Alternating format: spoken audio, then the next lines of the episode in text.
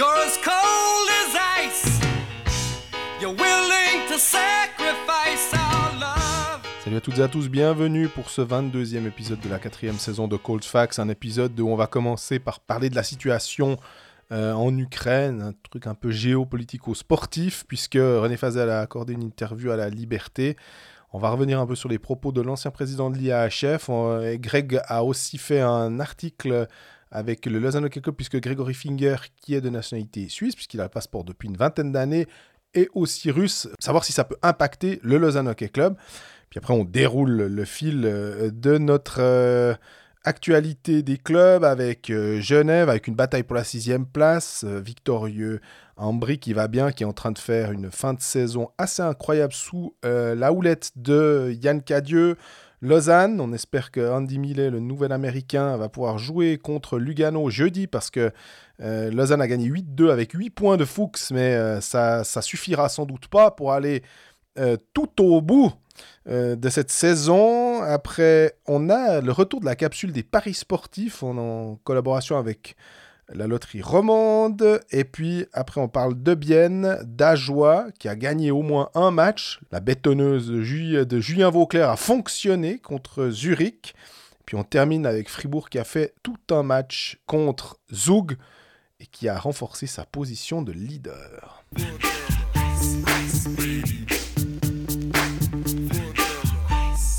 Salut Greg Salut Jean-Fred, épisode de Cold Fuchs aujourd'hui. Très très bon. hein. Ouais, elle était préparée celle-là, hein, j'avoue. Ouais, bah pas pour moi, tu m'as même pas av- averti avant. non, mais c'est bien. C'est des petits cadeaux comme ça. On va commencer avant de parler de, de tout ce qui a trait à l'actu. Elle est assez chaude euh, en ce mercredi, puisque il y a eu ben, toujours les, les, les playoffs en, en ligne de mire, cette place pour la cette sixième place qui est, qui est chaud bouillant. Et puis, euh, avant, de avant ça, on voulait quand même revenir un petit peu, c'est sur de l'actualité alors internationale forcément, puisqu'elle concerne la guerre en Ukraine. Et euh, il y a eu une interview dans La Liberté de René Fazel, c'est juste? Oui, exactement. ouais, C'est notre consoeur Patricia Morand qui a parlé un petit peu euh, à René Fazel de ce sujet. ouais. Je te dirais que j'ai hésité à l'appeler aussi en me disant, ah, bon, voilà, comme il est... Certains nous diront, Ouais, mais pourquoi vous lui donnez, la parole Euh, Il est plus président de l'IAHF, puisque c'est Luc Tardif, c'est juste. Mais il est président euh, d'honneur de l'IAHF, en gros, donc il a quand même toujours un lien. Et puis, bah, c'est quelqu'un qu'on connaît euh, bien en Suisse romande, donc... euh, Ouais, puis sous prétexte qu'il est plus en activité et ne plus lui parler, je pense que c'est une erreur aussi. Parce que dans ce cas, alors pourquoi euh, on parle encore euh, à d'anciens joueurs? Parce qu'ils ne jouent plus. Exactement. pour- pourquoi vous donnez la parole à, je sais pas moi, Gilles Montandon? Ben non, mais en fait, il, il- il est toujours- sa voix a toujours un intérêt. Si ce n'est, et c'est pas parce qu'on va pas être d'accord avec lui que sa voix n'a pas d'intérêt. René Fazel, ben malheureusement, quand il se passe quelque chose avec la Russie et la Biélorussie, quand on connaît un petit peu ses, ses accointances historiques, ça devient presque un interlocuteur presque obligatoire. Et nous aussi, on a essayé de, le contacter. Il a dit euh, non, non, je me vois pas commenter. Quelques jours après, il commente à la liberté. Je dis pas ça de manière négative parce que je pense que les liens entre René Fazel et la liberté sont euh, séculaires, tandis que ceux avec Blick Roman, ben, par la force des choses, ils n'existent pas ou peu. Donc, euh, mais voilà, dans, cette, interview, ben, moi, je me suis quand même posé pas mal de questions. Je dois t'avouer, pourquoi déjà C'est la première question. Et quand, tu commences à, ne pas répondre aux questions sur Poutine, à, mettre des oui mais, des l'Ouest est responsable. Moi, on n'est pas un, podcast politique, euh, mais ouais, il y a un devoir de réserve, je pense, de temps en temps qu'on devrait être en mesure d'appliquer, de, s'appliquer. Je pense que des fois, nous, on se l'applique aussi, alors sur des sujets hautement moins graves, mais des fois, on dit bah on sait pas. Euh, on n'a on pas vraiment d'avis à avoir là-dessus ou on n'est pas suffisamment informé pour avoir un avis, etc. Là, je pense que le devoir de réserve, il existe aussi quand tu es, quand es René Fazel et tu dis. Et qu'est-ce qu'il avait dit finalement Mais quand il nous l'a dit à Blick, non, non, mais euh, je me vois pas commenter une situation comme ça, je me suis dit, bah là, il fait tout juste en Ouais. fait. Et bah derrière, bah, il fait pas tout juste. Bah, c'est dommage parce que quand on discute euh, avec lui, euh, j'ai eu plusieurs fois au, téléphone, je l'ai rencontré plusieurs fois, euh, je m'entends relativement bien avec lui évidemment. C'est toujours un peu difficile parce que des fois il me dit des trucs, puis je me dis oui, mais alors René, on, on va, on va pas écrire ça parce que sinon c'est un shitstorm nouveau qui va venir. Alors il nous avait expliqué aussi euh, quand on était sur le plateau des Pécalistes que de temps en temps il aimait bien faire exprès de- d'envoyer, euh, de, faire- de mettre un peu les pieds dans le plat euh, et que son conseiller en communication euh, était là. Non, non René, non pas ça, parce que je vais de nouveau devoir... Oh là là là là là. Et il aime bien répondre à l'agence TASS, Oui. euh, l'agence nationale euh, russe. Il y a eu cette histoire aux Jeux Olympiques en finale où il, s'est mis tous les Finlandais à dos parce qu'il a crié un peu Common Russia parce que bah il aime bien la Russie.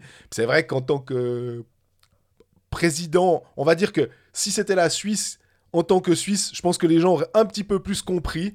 Mais en se disant, mais alors pourquoi plus la Russie qu'un autre? Là, c'est un petit peu plus compliqué. Et là, sur ce, ce problème-là, j'avais parlé de Loukachenko en lui disant, ouais, mais quand tu vas, puis que tu te fais filmer, ouais, mais tu vois, il, mesure 2 mètres, puis moi je suis tout petit, puis il me roulait une pelle, et je pouvais pas m'en débarrasser.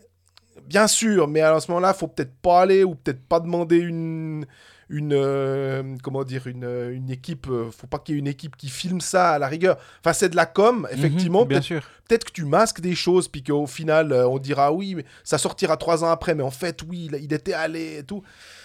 Mais c'est, faut essayer de se préserver finalement. C'est, compliqué. Hein. Puis le problème qu'on a aussi un petit peu en Suisse, c'est que bah, René Fazel, c'est une figure du, du hockey suisse. Il, a fait, 27 ans. il a fait énormément de choses pour le hockey en Suisse. Et on a un peu Et ce... pour le hockey en général et aussi. pour le hein. hockey en général, évidemment. Et on a un peu ce, ce lien euh, assez proche avec lui, parce que quand Ah tu as bah. le président de l'IHF qui, vient de ton pays, qui parle ta langue, dont tu as le numéro de téléphone que tu peux appeler et il te répond, bah, avec euh, Monsieur Tardif, bah, j'ai pas son numéro, euh, je peux pas l'appeler, et si je l'appelle, il me dira bonjour monsieur, qui êtes-vous, et puis merci de passer par mon service de com. Là, René Fazel, il répond, puis tu as une interview de lui euh, en 5 minutes si, si, tu la, si tu la veux. Et du coup, on, on a un peu ce, ce rapport à se dire Ouais, ouais, il a peut-être un peu dérapé une fois ou deux ou trois, puis on a toujours un peu euh, grincé des dents en se disant Non, mais René, euh, qu'est-ce que t'as fait? Ouais. Qu'est-ce que vous avez fait d'ailleurs? Je ne je pas gardé les cochons avec. Mais là, tu- ça commence à faire un peu beaucoup. Et puis, ouais, c'est- là, je- là, je suis un peu, un peu perplexe, je dois avouer. Parce qu'il y a eu ce, en 2021, donc l'année passée, quand euh, le championnat du monde devait avoir lieu à Riga et à Minsk, puis qu'il y avait ces tensions en Biélorussie euh, avec euh, dans la rue, ça, ça, ça- ça bouillonnait, euh, il y avait des immenses problèmes, des gens qui étaient arrêtés. Bah, là aussi, la communauté internationale, les sponsors avaient un peu fait pression et lui, pour, là, il était encore en, en fonction. Je l'avais appelé, il me dit Ouais, mais enfin, faut, faut arrêter. Si on- justement, le sport, il alors ça, c'est un truc qu'on peut pas lui enlever. Il toujours, il a toujours mis en avant la maxime de, de, de Coubertin de dire le sport doit être plus fort que justement la guerre. Ça doit être un truc pour éviter euh, que les, les peuples s'entretuent et qu'on on, on a ça. Et il y a maintenant la grande question qui se pose des athlètes russes et biélorusses.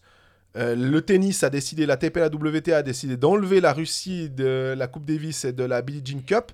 Très bien, mais par contre, Daniil Medvedev, le numéro 1 mondial, euh, Sabalenka, la numéro 3 mondiale, euh, Rublev, qui est numéro 6, Pavlyuchenkova, qui est 14e mondial, ils ont le droit quand même de faire leur tournoi du Grand Chelem et les tournois, il n'y a aucun problème. Sous bannière, on verra. Alors ça, peut-être certains diront, ouais, mais c'est des petits zizi, il faut, faut, les, enlever. Parce que la question se pose vraiment, est-ce que les athlètes ont quelque chose à voir dans cette guerre? Évidemment que non. Maintenant, quand euh, Alex Ovechkin a euh, sa, profile pic, sa photo de profil sur Instagram, c'est lui à côté de Poutine, puis qui dit alors, je condamne la guerre, c'est très bien, tant mieux, heureusement. Enfin, j'imagine le gars qui dit Oh non, allez, faut foutre sur la gueule, je trouve que c'est bien qu'il y ait des civils qui se fassent tuer. Évidemment que non, il va pas le faire. Par contre, c'est quand même compliqué derrière de justifier. En plus, Alexander Ovechkin, il est au Washington Capitals. Le symbole peut pas être plus fort que de jouer dans la capitale des États-Unis pour un type qui vient de, de Russie. Euh, Est-ce qu'il faut que la NHL doit suspendre les joueurs russes? J'en sais rien, honnêtement. c'est- Moi, alors, déjà, une première question. Tu parlais de la Russie qui était euh, exclue de la Coupe Davis. Est-ce que tu sais contre qui joue la Suisse en Coupe Davis ce week-end? Euh, alors, en plus, Je crois que la Suisse a été exclue également de la Coupe Davis il y a quelques années. On joue contre le Liban. Ah, oui, bah, il n'y a pas de spectateurs. En plus, c'est assez. à Bienne. Euh, non, euh, ceci mis à part, j'ai vu ça passer sur Twitter. J'étais là, quoi? Il y a un match de Coupe Davis? Quoi? Le Liban? Devant- C'est à Bienne, en plus, devant 150 invités, zéro spectateur. Pendant ce temps, il y aura un match de Bienne. euh, Il y a Bienne-Lausanne vendredi. D'ailleurs, Mhm. tu y es. Oui. Il pourrait y avoir 7000 personnes, patinoire pleine, Même pas si de problème. tu sais qu'il y aura personne au match, autant dire que tu le fais à huis clos. Comme ça, tu pourrais dire non, il y avait personne, mais c'était huis clos. les gars, les, les Mais c'est drôle, c'est parce qu'en fait, les... Comment dire, le- ce que le Conseil fédéral a, a- a décidé par rapport à l'ITF qui gère euh, le truc, c'est pas du tout en accord. En fait, Ouais. l'ITF. Donc, en fait, les journalistes doivent se faire tester. Non, mais voilà. bah, on Bref, là, on allait beaucoup trop loin, c'est ma faute, je suis vraiment désolé. Euh, non, moi, je comprends quand il y a des sanctions qui touchent des fédérations. Et justement, c'est là où les sanctions qui touchent euh, la Russie concernant la participation de la nation à une compétition internationale, comme c'était le cas lors des Jeux Olympiques, comme c'était le cas à Pyeongchang. Tout ça, pour ceux qui n'ont pas vu ce documentaire absolument fantastique qui s'appelle Icarus sur Netflix, euh, qui, ra- qui raconte le dopage d'État qui a eu lieu durant les Jeux Olympiques de Sochi. euh, avec Rodchenkov, euh, qui est le- la, la- personne euh, qui a chapeauté tout ça. Bref, foncez si vous l'avez toujours pas vu. Euh, et que ce dopage d'État débouche sur des sanctions qui touchent l'État, mais pas l'individu, moi je suis totalement favorable. Mhm. Mais moi, si après-demain on commence à recevoir un mail de, de la Ligue qui nous dit Alors, euh, Yakovenko de Bienne, bah, ma- malheureusement, mon gars, si t'étais né euh, ailleurs qu'en Russie, euh, d'ailleurs, il est né en Russie ou au Kazakhstan, mais il a les- deux nationalités. Mais alors, mon gars, désolé, mais en fait, t'as t'as juste pas le bon passeport, donc tu dégages. Là, là, on a un problème. Et moi, j'y serais totalement opposé. Et euh, par contre, sanctionner les fédérations, interdiction de, de participer euh, au, au championnat du monde, j'entre en matière, mais pas, pas quand ça touche à Parce que c'est un moyen de propagande. Il faut pas oublier Exactement. que le sport est quand même. Bien sûr qu'on se dit les sportifs n'y peuvent évidemment rien, mais par contre de dire que le sport n'y est pour rien, c'est plus complexe que ça. D'ailleurs la Russie elle est contre les sanctions, elle veut essayer d'aller au TAS, je crois, pour euh, demander parce que on ne sait pas si c'est forcément euh, légal. On rappelle aussi qu'il y a la trêve olympique et la trêve olympique, les Jeux olympiques des valides sont terminés bien évidemment, mais les Paralympiques et je crois que la trêve olympique elle dure aussi pendant les Paralympiques. Absolument. Et du coup, en faisant ça, euh, en, en- en agressant l'Ukraine, dire Poutine rompt la trêve olympique. Euh, euh, ma foi, c'est c'est un fait. Et du coup, le sport se dit, bah attends, alors non, tu viens faire ça comme ça maintenant? Ah bah non. Parce que oui, il y a eu des conflits armés euh, pendant euh, des années où on a continué à jouer, à, à pas suspendre les, pays. Là, il se trouve que, bah voilà, c'est la réponse aussi des fédérations. euh, Et puis tu, tu parlais de l'importance du sport dans la propagande. Tu crois pourquoi qu'il y a eu la Coupe du Monde en Russie en 2018 Pourquoi il y a eu les Jeux Olympiques à Sochi en 2014 Pourquoi depuis quelques années il y a un Grand Prix de Formule 1 à Sochi? C'est hyper important effectivement de montrer la puissance d'un pays par, par ce genre de manifestation-là. Et c'était à ce point important que la Russie organise une Coupe du Monde à succès en 2018, ce qui a été le cas. hein. Toutes les personnes Oui. qui en sont revenues euh, ont- n'ont n'ont rien eu à redire. Et je, je ne critique pas les personnes qui sont allées sur place et qui ont dit non, non, c'était super la Russie. Non. Parce que je pense que c'était super. Quand on est allé au mondial en Russie, c'était super. On n'a pas eu à se plaindre. À part moi, une fois avec un serveur, j'ai failli me battre, mais j'aurais perdu. mais à part ça, c'était super. Et quand on est allé en Biélorussie, Voilà. C'était super également. On a passé un bon moment. Mais rappelle-toi les gens qu'on a rencontrés sur, euh, sur l'esplanade euh, proche de notre hôtel. Ah, moi, c'est super quand vous êtes là parce que tout a changé. Exactement. Tout est plus simple. On peut boire dehors, on peut, on peut boire des verres dehors, on peut fumer dehors, euh, on peut un peu vivre normalement, rester un moment, les gars, ouais, pas de problème. Ceux avec qui on parlait vivaient une autre vie quand on était présent. C'est à l'échelle microscopique, c'est le championnat du monde de hockey à Minsk. Mais quand même, c'est révélateur de, de, l'importance de l'image que tu renvoies à l'étranger, euh, aux étrangers et à l'étranger lorsque tu, tu accueilles des, des gens pour une manifestation po- sportive sur tes, sur tes terres. J'ai jamais été plus en sécurité, je pense. Je me suis jamais senti plus en sécurité quand on était à Minsk. J'ai l'impression que si quelqu'un nous regardait, on pouvait, on pouvait faire à un flic ou à un militaire, hep, euh, il m'a regardé, qu'il l'embarquait dans un panier à salade métallique, euh, genre une caisse en métal avec quatre roues et puis un volant, puis que c'était fini. D'ailleurs, il y avait eu ça, euh, un gars un peu bourré dans une- la zone, euh, la fan zone. Ils n'avaient pas plaisanté, hein. Mhm. c'était jeté dedans, le crâne à moitié ouvert dans la. Ah, j'étais pas présent malheureusement, alors j'ai pas, pas eu C'est- la chance de voir ça. Et heureusement, mais pour dire, voilà, et ah, tu parlais de double nationalité pour Yakovenko, ça m'a fait penser à Gregory Finger, le, le- le- parce que tu as, Mhm. juste fait un petit article euh, sur Gregory Finger qui a trois nationalités, donc russe, euh, américaine et suisse, depuis passeport suisse depuis 20 ans. Ce qui normalement euh, lui, permet de dire, mais vous êtes gentil, mais qu'est-ce que vous, avez, vous me foutez là-dedans là, Il est bien gentil, Greg, pourquoi il fait un papier? Bon, parce que la question est légitime. Moi, quand, quand j'ai des amis fans d'un club qui me posent des questions sur leur propre club, je me dis, tiens, ça intéresse déjà. Donc je me suis dit, tiens, je vais poser la question. C'est pas anodin d'avoir un propriétaire russe en Suisse. Déjà, c'est d'origine russe, à nationalité suisse, à nationalité américaine, c'est un fait. Gennady hein, l'ancien soutien de Genève Servette aussi. hein. Exactement. Lui, il est finlandais et russe. Abramovic, qui a quitté euh, Chelsea, euh, ou qui s'est mis de côté du côté de Chelsea, il a trois nationalités. Il est portugais, israélien et russe. Donc les nationalités... Par contre, moi, ce qui a, ce qui a plus de pouvoir... Alors, ce que, ce que m'a répondu Patrick Depreux euh, dans un article que j'ai écrit sur Blick, c'est... euh, non, mais il est en Suisse depuis 20 ans. La Suisse traite ses ressortissants, ses citoyens, peu importe leurs origines, comme des Suisses. Et je l'entends complètement, et je pense que la réponse est totalement euh, juste. Mais je trouve que la question n'était pas euh, illégitime, disons. Puis ben, il y a quand même des zones d'ombre autour de Gregory Finger qu'on a relevé à son arrivée. Il est, il, il est, il est né en Russie, il a fait de l'argent en Russie, il est passé par le conseil d'administration d'Aeroflot, il a, il, a, il a quand même eu une vie en Russie. Maintenant, c'est pas parce que tu as vécu en Russie que c'est comme c'est exactement comme Yakovenko finalement. Oui. C'est pas parce que tu es né en Russie que tu es coupable de quoi que ce soit. Par contre, qu'on se pose la question, je pense qu'elle est légitime, mais ce qu'il faut aussi savoir, c'est qu'effectivement, il est en Suisse depuis terriblement longtemps. On nous dit une vingtaine d'années, je suis pas allé, allé contrôler dans son passeport, mais il est en Suisse depuis suffisamment longtemps pour qu'au bout d'un moment, il y, a un, droit à, pas à l'oubli, mais un droit à la légitimité de se dire, Ah, les gars, je suis pas suisse depuis trois semaines, quoi. Sa fille est, politiquement engagée dans une commune, dans le sens, il y, y a des attaches en Suisse et des racines en Suisse. Par contre, moi, ma question était toute simple. C'était, est-ce que les sanctions contre les, les sanctions internationales pouvaient avoir des répercussions sur la fortune d'un citoyen au passeport russe sur le territoire suisse Ouais. Et la réponse, donc, visiblement, est non. Bah, parfait. Puis moi, je voulais ajouter que s'il y a, par exemple, euh, dans un pays, on va dire, on peut prendre la Russie, on peut prendre le Canada, on peut prendre n'importe quel pays dans le monde, il y a des malversations faites par une banque suisse euh, et des banquiers suisses qui se sont liés. Et on apprend tout d'un coup qu'il y a un banquier suisse qui est. C'est un, que- quelqu'un qui est, responsable d'un truc sportif. Il est banquier suisse. Est-ce que tu penses que l'international, admettons dans le pays en question, il se pose pas simplement aussi la question est-ce que vous êtes aussi vous est-ce qu'il est lié? Parce qu'on a vu qu'il y avait eu ça qui s'était passé et que c'est un peu alors peut-être que le, lien la ficelle est trop grosse mais j'ai l'impression que et ça va de, pair avec ce que tu dis et, et tes amis qui sont fans euh, du LHC qui se posent la question c'est pas de, de, de- suspendre de dire fait, finalement il mente et puis c'est n'importe quoi c'est juste de dire il y aura pas de souci on a le droit de se poser la question et je me disais que ce serait l'inverse serait vrai aussi finalement. Absolument. Mais euh, du coup, ben, les fans du LHC se, soient rassurés. Euh, Grégory Finger ne, ne devrait pas avoir de problème avec ses histoires en Russie.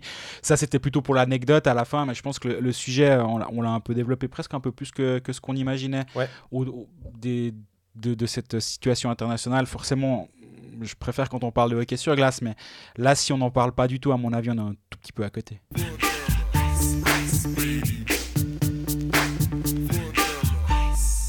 Reparle de hockey, ça on aime bien. Voilà. Puis on reparle de cette sixième place qui, euh, où ça se bagarre à mort. Alors Davos n'a pas joué, c'est toujours Davos qui possède cette sixième place. Euh, Genève est septième, Lausanne est huitième, Lugano neuvième. Les... Finalement, ces neuf équipes, elles sont en vert au, au télétexte de la Ligue. Ce qui veut dire qu'elles, en tout cas, elles savent qu'elles auront au moins les pré-playoffs. Voilà. Et alors, je Ils crois ont au moins même- deux matchs de post-season, comme euh, on dit euh, de l'autre côté de l'Atlantique. Et par contre, je crois que Fribourg, lui, est sûr même d'être en playoff. Ça, par Exactement, contre, c'est- voilà. Et- Euh, Et probablement top 2. Ouais. Donc Fribourg jouera très probablement l'un des, l'un des vainqueurs des pré-playoffs. exactement. Ce qui risque d'être. euh, bah, C'est-à-dire que pour la Ligue, pour le coup, c'est génial. Parce que ce qui va se passer, c'est que. Alors, le dixième, si c'est Berne, en plus, ça veut dire qu'à choix entre Berne, Genève, Lausanne, Lugano ou Davos, de toute façon, c'est cinq clubs qui sont intéressants, sans, sans être euh, dépréciatif envers euh, Ambry, Langnau et Ajoie. Ça, ça arrange presque. On pourrait mettre Rapperswil à la place d'Ambry, on va dire, pour le, le truc. Puis on aurait les 10 clubs que tout le monde aimerait peut-être voir en, en termes de supporters, en termes d'histoire, aimerait voir en haut. C'est quasi un, un 10 sur 10. Et, et effectivement, dans les pré-playoffs, ceux qui vont pouvoir se classer, euh, qui, vont, qui vont sortir de ces pré-playoffs, sera de toute façon un joli match-up Oui. en quart de finale.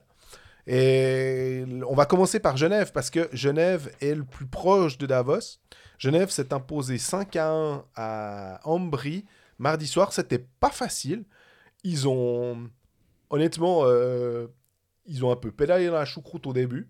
Ils se sont ramassés un goal. C'était pas flamboyant. Et puis, euh, un supporter genevois m'écrit après euh, 12-13 minutes, juste avant le powerplay euh, genevois. Il me dit, ouais, vraiment, euh, c'est un peu la caque ce match et tout. Puis j'ai dit, ouais, c'est bon, ils vont marquer sur le powerplay qui vient, tu verras. Puis, alors, euh, vraiment, euh, Nostradamus de comptoir, effectivement, ils ont marqué. Et ça, ça s'est bien déroulé après. C'est pas qu'ils étaient meilleurs, mais en fait, Genève a su profiter de ces, occasions. Euh, je revois encore le goal de, de Tanner Richard où il part en fait en, breakaway, ping, il trouve la lucarne. Et ça, c'est le 3-1. Et là, Ambry était, était défait. Et tu vois qu'Ambry est une équipe qui, qui marche beaucoup au moral. Et que du coup, ce coup-là sur le moral, en ce moment, c'est quand même compliqué. Ils étaient à la lutte pour cette euh, dixième place. Et tu sens qu'ils dévissent quand même vachement, je trouve. Ouais, bah alors là, moi, je... alors pour revenir sur, sur Genève, là, depuis, euh, ça faisait un moment qu'on n'avait plus de Marc-Antoine Pouliot dans l'alignement. Et là, on commence à avoir Un un, alignement qui fait. un alignement qui fait peur, Ouais. euh, qui devrait faire peur aux adversaires. Il manque encore un Marco Miranda qu'on pourrait rajouter quelque part, là, là au milieu. Mais dorénavant, avec le retour de Pouliot, ça veut dire que Jerry, tu peux le redécaler à l'aile. Jerry, Phil Poula, Winnick en première ligne, ça va, c'est bien.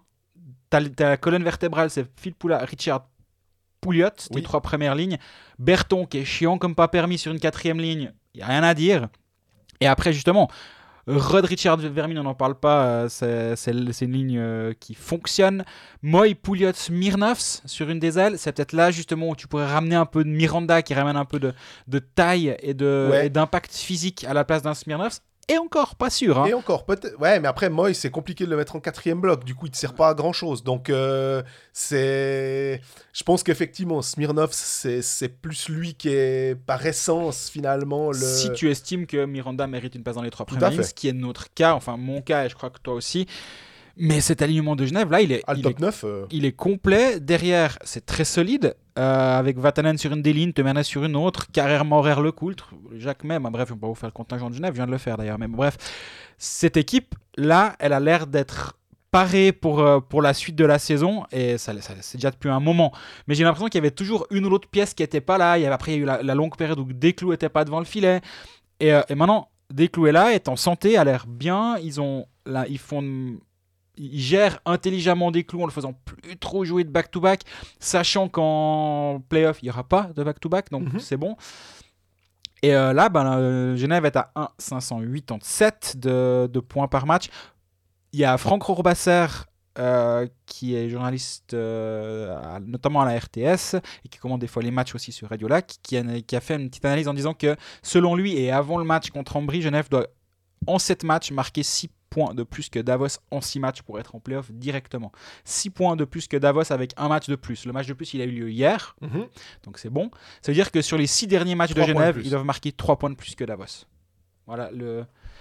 Il a, il, a, il a commencé par si mes calculs sont bons, je suis pas allé contrôler ses calculs, je lui fais une confiance aveugle. Et il dit pour Lausanne, mais on y viendra après, c'est 10 points de plus en 8 matchs. L'un des matchs a eu lieu hier, c'est 7 points de plus en 7 matchs. C'est beaucoup plus compliqué.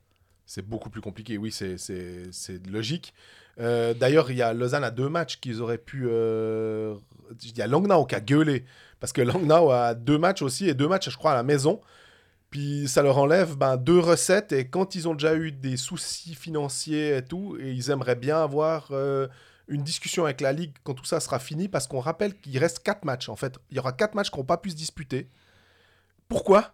On se dit, ah, parce qu'il n'y a pas de date. Non, parce que les équipes télé sont pas là. Et là, je me dis vraiment.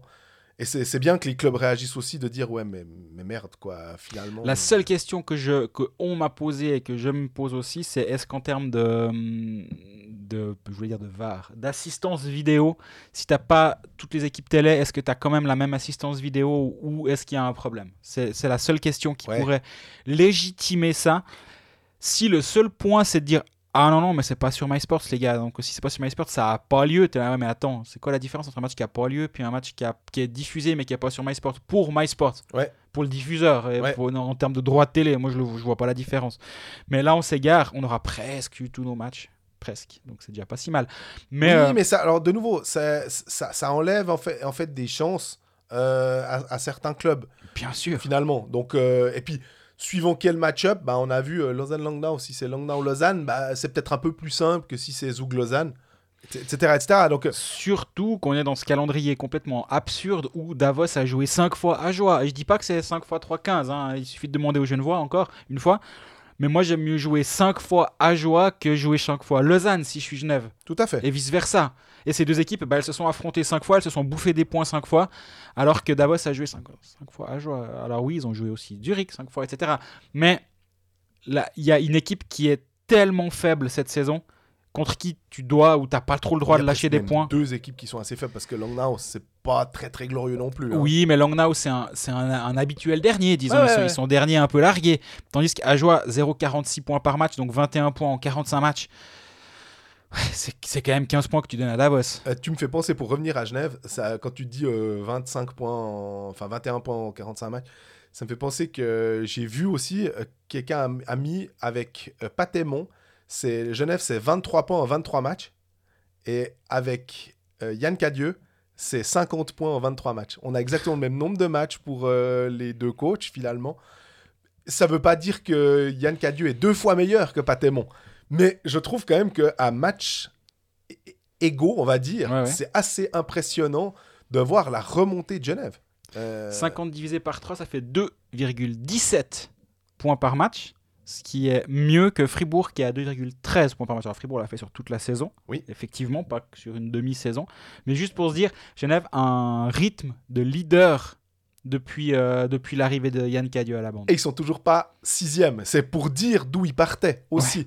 Et que quand on fait nos fameux trucs du euh, l'important du dé- l'importance du début de championnat, et de se vérifier chaque fois. Souvenez-vous quand Genève, on va en parler pour les 10 prochaines années. Bah, Il y a Merci. eu une fois un truc, c'était Fribourg. Et ben peut-être que si Genève passe, on se dira ah bah souvenez-vous. Oui, mais c'est de nouveau, c'est deux exceptions Mais incroyables. atten- attention, là tu parles de Fribourg qui s'était mis dans le top 8 après avoir, eu, après avoir été hors du top 8 à Noël. Là c'est quand même encore différent. Remonter dans le top 6 alors que tu es à la cave à Noël, ou à- enfin pas à Noël, ils ont réagi avant, Oui. euh, plutôt en octobre. Quand tu es à la cave en octobre-novembre et puis tu dois, tu dois remonter, ben, dans le top 6 c'est vraiment difficile. Ouais, parce que le top 8, il l'aurait eu, en fait, c'est ça. Ah bah là ils y sont largement, ouais, ouais, ils y sont clairement. Alors largement non, parce que Lugano est pas si loin. Mais, mais là, Genève, bah, c'est clairement le top 6 qu'ils doivent viser. Et honnêtement, moi si je suis Zug et que je vois Genève 7 et que je vois Genève va se faire Berne en pré-playoff s'il y a un statu quo. Ouais, je- je- si, si je joue Genève en tant que Zouk, je sais pas s'il y a encore un match entre les deux, tu leur laisses les trois points. Montez encore un petit peu, nous on préfère prendre Davos à choix. Parce que ça veut dire qu'on aurait la- le remake de la finale euh, en quart finale, si ça se déroulait comme ça, bien évidemment. Que là, on, on- on conjecture beaucoup, mais Oh, samedi, il y a quoi comme match? Genève Zug. Rigolo. on parlera après pour les paris. Tu veux. Et du coup, on parlait des matchs replacés. Bah justement, vendredi, Ajoie, Genève Servette. Ouais. Et alors, c'est pas celui-là, c'est celui du 9 mars. Mais Genève Servette joue deux fois à Ajoie. Ce vendredi et mercredi prochain. Alors, on va pas leur mettre 6 points en banque. Mais vu que tu dois faire 3 points de plus que Davos, ils ont intérêt d'en gagner un ou deux Davos. Parce que Genève va pas les perdre les deux contre Ajoie. hein. Ouais, c'est, mais du coup, c'est assez, assez intéressant. Enfin, si on avait voulu faire un scénario euh, euh, hyper euh, à, suspense, on n'aurait pas pu faire mieux. Parce que là, en plus, comme c'est au point par match, c'est tellement serré qu'on en saura. En fait, il y a encore de la poussière et la poussière, elle retombera, euh, qu'est-ce qu'on va dire, le 14 mars quand tout sera fini, si ça se trouve. 14 matchs, mars, match à Langnau. Donc deux fois à Joie, une fois Langnau dans les six derniers matchs de Genève Servette. Les trois autres matchs, par contre, c'est du lourd. Tu joues Lugano, Ouais. concurrent direct. Tu joues t'accueilles Lausanne, concurrent direct. Et Zug. Zug qui va peut-être laisser passer, passer le match parce qu'il serait. Non, ça, je pense pas. Honnêtement, je pense que personne s'amuse à ce genre de calcul. Quoique. Mais après, encore une fois, on en revient toujours à est-ce que c'est vraiment facile pour un sportif professionnel de perdre un match? Oui. Je suis pas sûr. Puis alors, s- puis attends, parce que. Ah, là- c'est facile de le perdre, mais c'est pas facile de le perdre volontairement. Ouais. Euh, le, pour, pour que Zouk puisse euh, éviter, il faut que Genève passe 6. C'est vraiment ça Oui. le truc. Parce qu'après, en pré-playoff, ils peuvent peut-être se faire sortir, donc ça devient vraiment. Alors là, on part dans des, dans des théories. Donc, euh, mais ça prouve que cette sixième place, elle est, euh, elle est hyper intéressante cette année et que je trouve qu'elle serait hyper intéressante si on avait tous les matchs aussi. Donc, euh, ma foi, c'est au point par match, mais avec euh, le- les 52 matchs et tout, ce serait quand même hyper intéressant aussi. Je suis d'accord avec toi. Mais malheureusement, ben, au moins, franchement, il faut quand même féliciter, euh, même si des fois on est critique, et moi le premier avec certaines décisions de la Ligue, etc. Au bout du compte, on l'a quand même sauvé cette saison, alors qu'à un moment, moi je, reste persuadé que si on avait fait une petite pause à un moment, ça aurait été plus simple, on aurait eu moins de matchs annulés à la DER, mais bref. Revenons à Genève Servette. T'as des, trucs- t'as- t'as des choses à rajouter? Deux questions. Marc Egui qui nous dit pourquoi Genève gagne ses matchs importants malgré les absences et les blessures. Et quel est notre favori pour la sixième place? Il y a une question pour Lausanne que j'essaierai de caser après. euh, quand on parlera de Lausanne, pourquoi Genève C'est vrai que de temps en temps, il y a eu des, des- des soucis, bah, notamment des gardiens, tu l'as mentionné. Et Genève a réussi admirablement à se sortir de cette situation, aussi parce que j'ai l'impression que pendant cette situation-là, euh, Tom Ernest était hallucinant. Et que depuis que Desclous est revenu, alors il est revenu des JO, c'est aussi pas simple, hein, euh, ça fait beaucoup de trucs. Il est là, il est présent, il est peut-être un petit peu moins présent au niveau des compteurs, on va dire que... Ouais, Demande à Davos quand même, quand il fait un match incroyable au lendemain de, à la descente d'avion. Oui, euh, oui. Mais depuis, il y en a encore, encore eu, et je trouve que c'est juste, euh, c'est peut-être un poil moins impressionnant, euh, mais ça reste le Tom euh, euh, dépendant, c'est clair. Mais par contre, ben, Genève est arrivé, malgré des, absences, à faire en sorte, il a, il a quand même réussi à créer un véritable esprit euh, dans cette équipe. Moi, ce qui m'impressionne du côté de Genève, c'est sa défense. On parle souvent justement de, de l'apport offensif d'Henrik de, Mernes, de, des premières lignes de Phil Poula, Winnie qui marque des buts. Mais derrière, c'est vraiment, vraiment solide. Euh, à Ambry, c'est un but encaissé. Contre Berne, c'est un but. Alors, ça s'est pas très bien passé à Fribourg la semaine passée, mais à Davos, un but.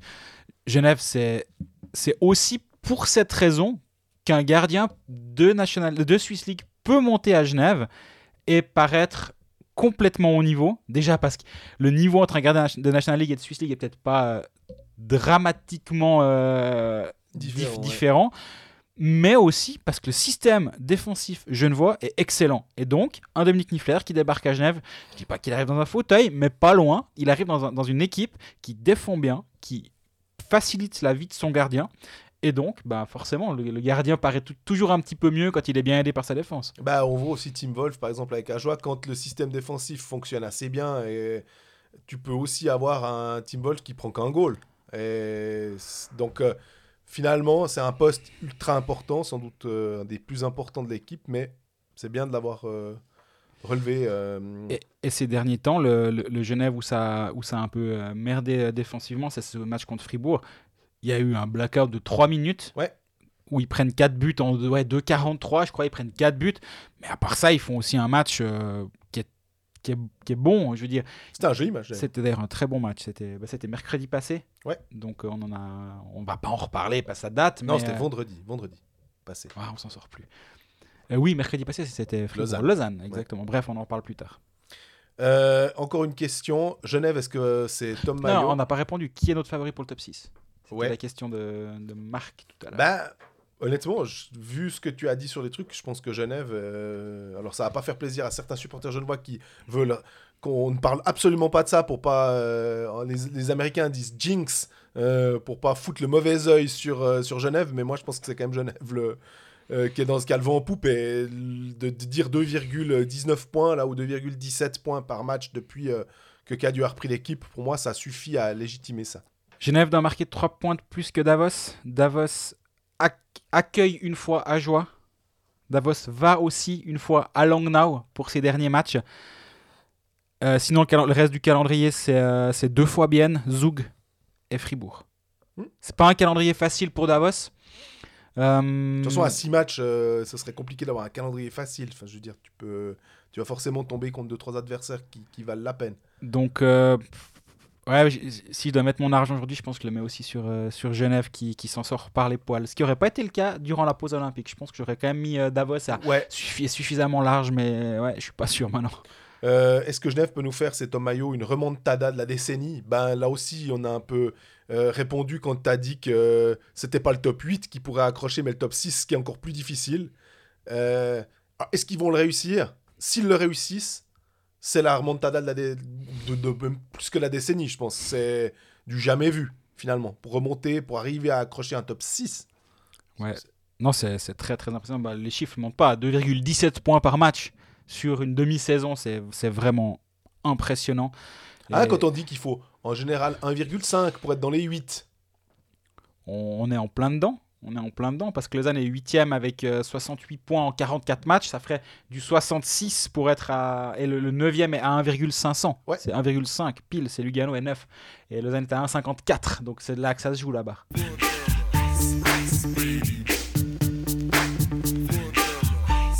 On passe à Lausanne.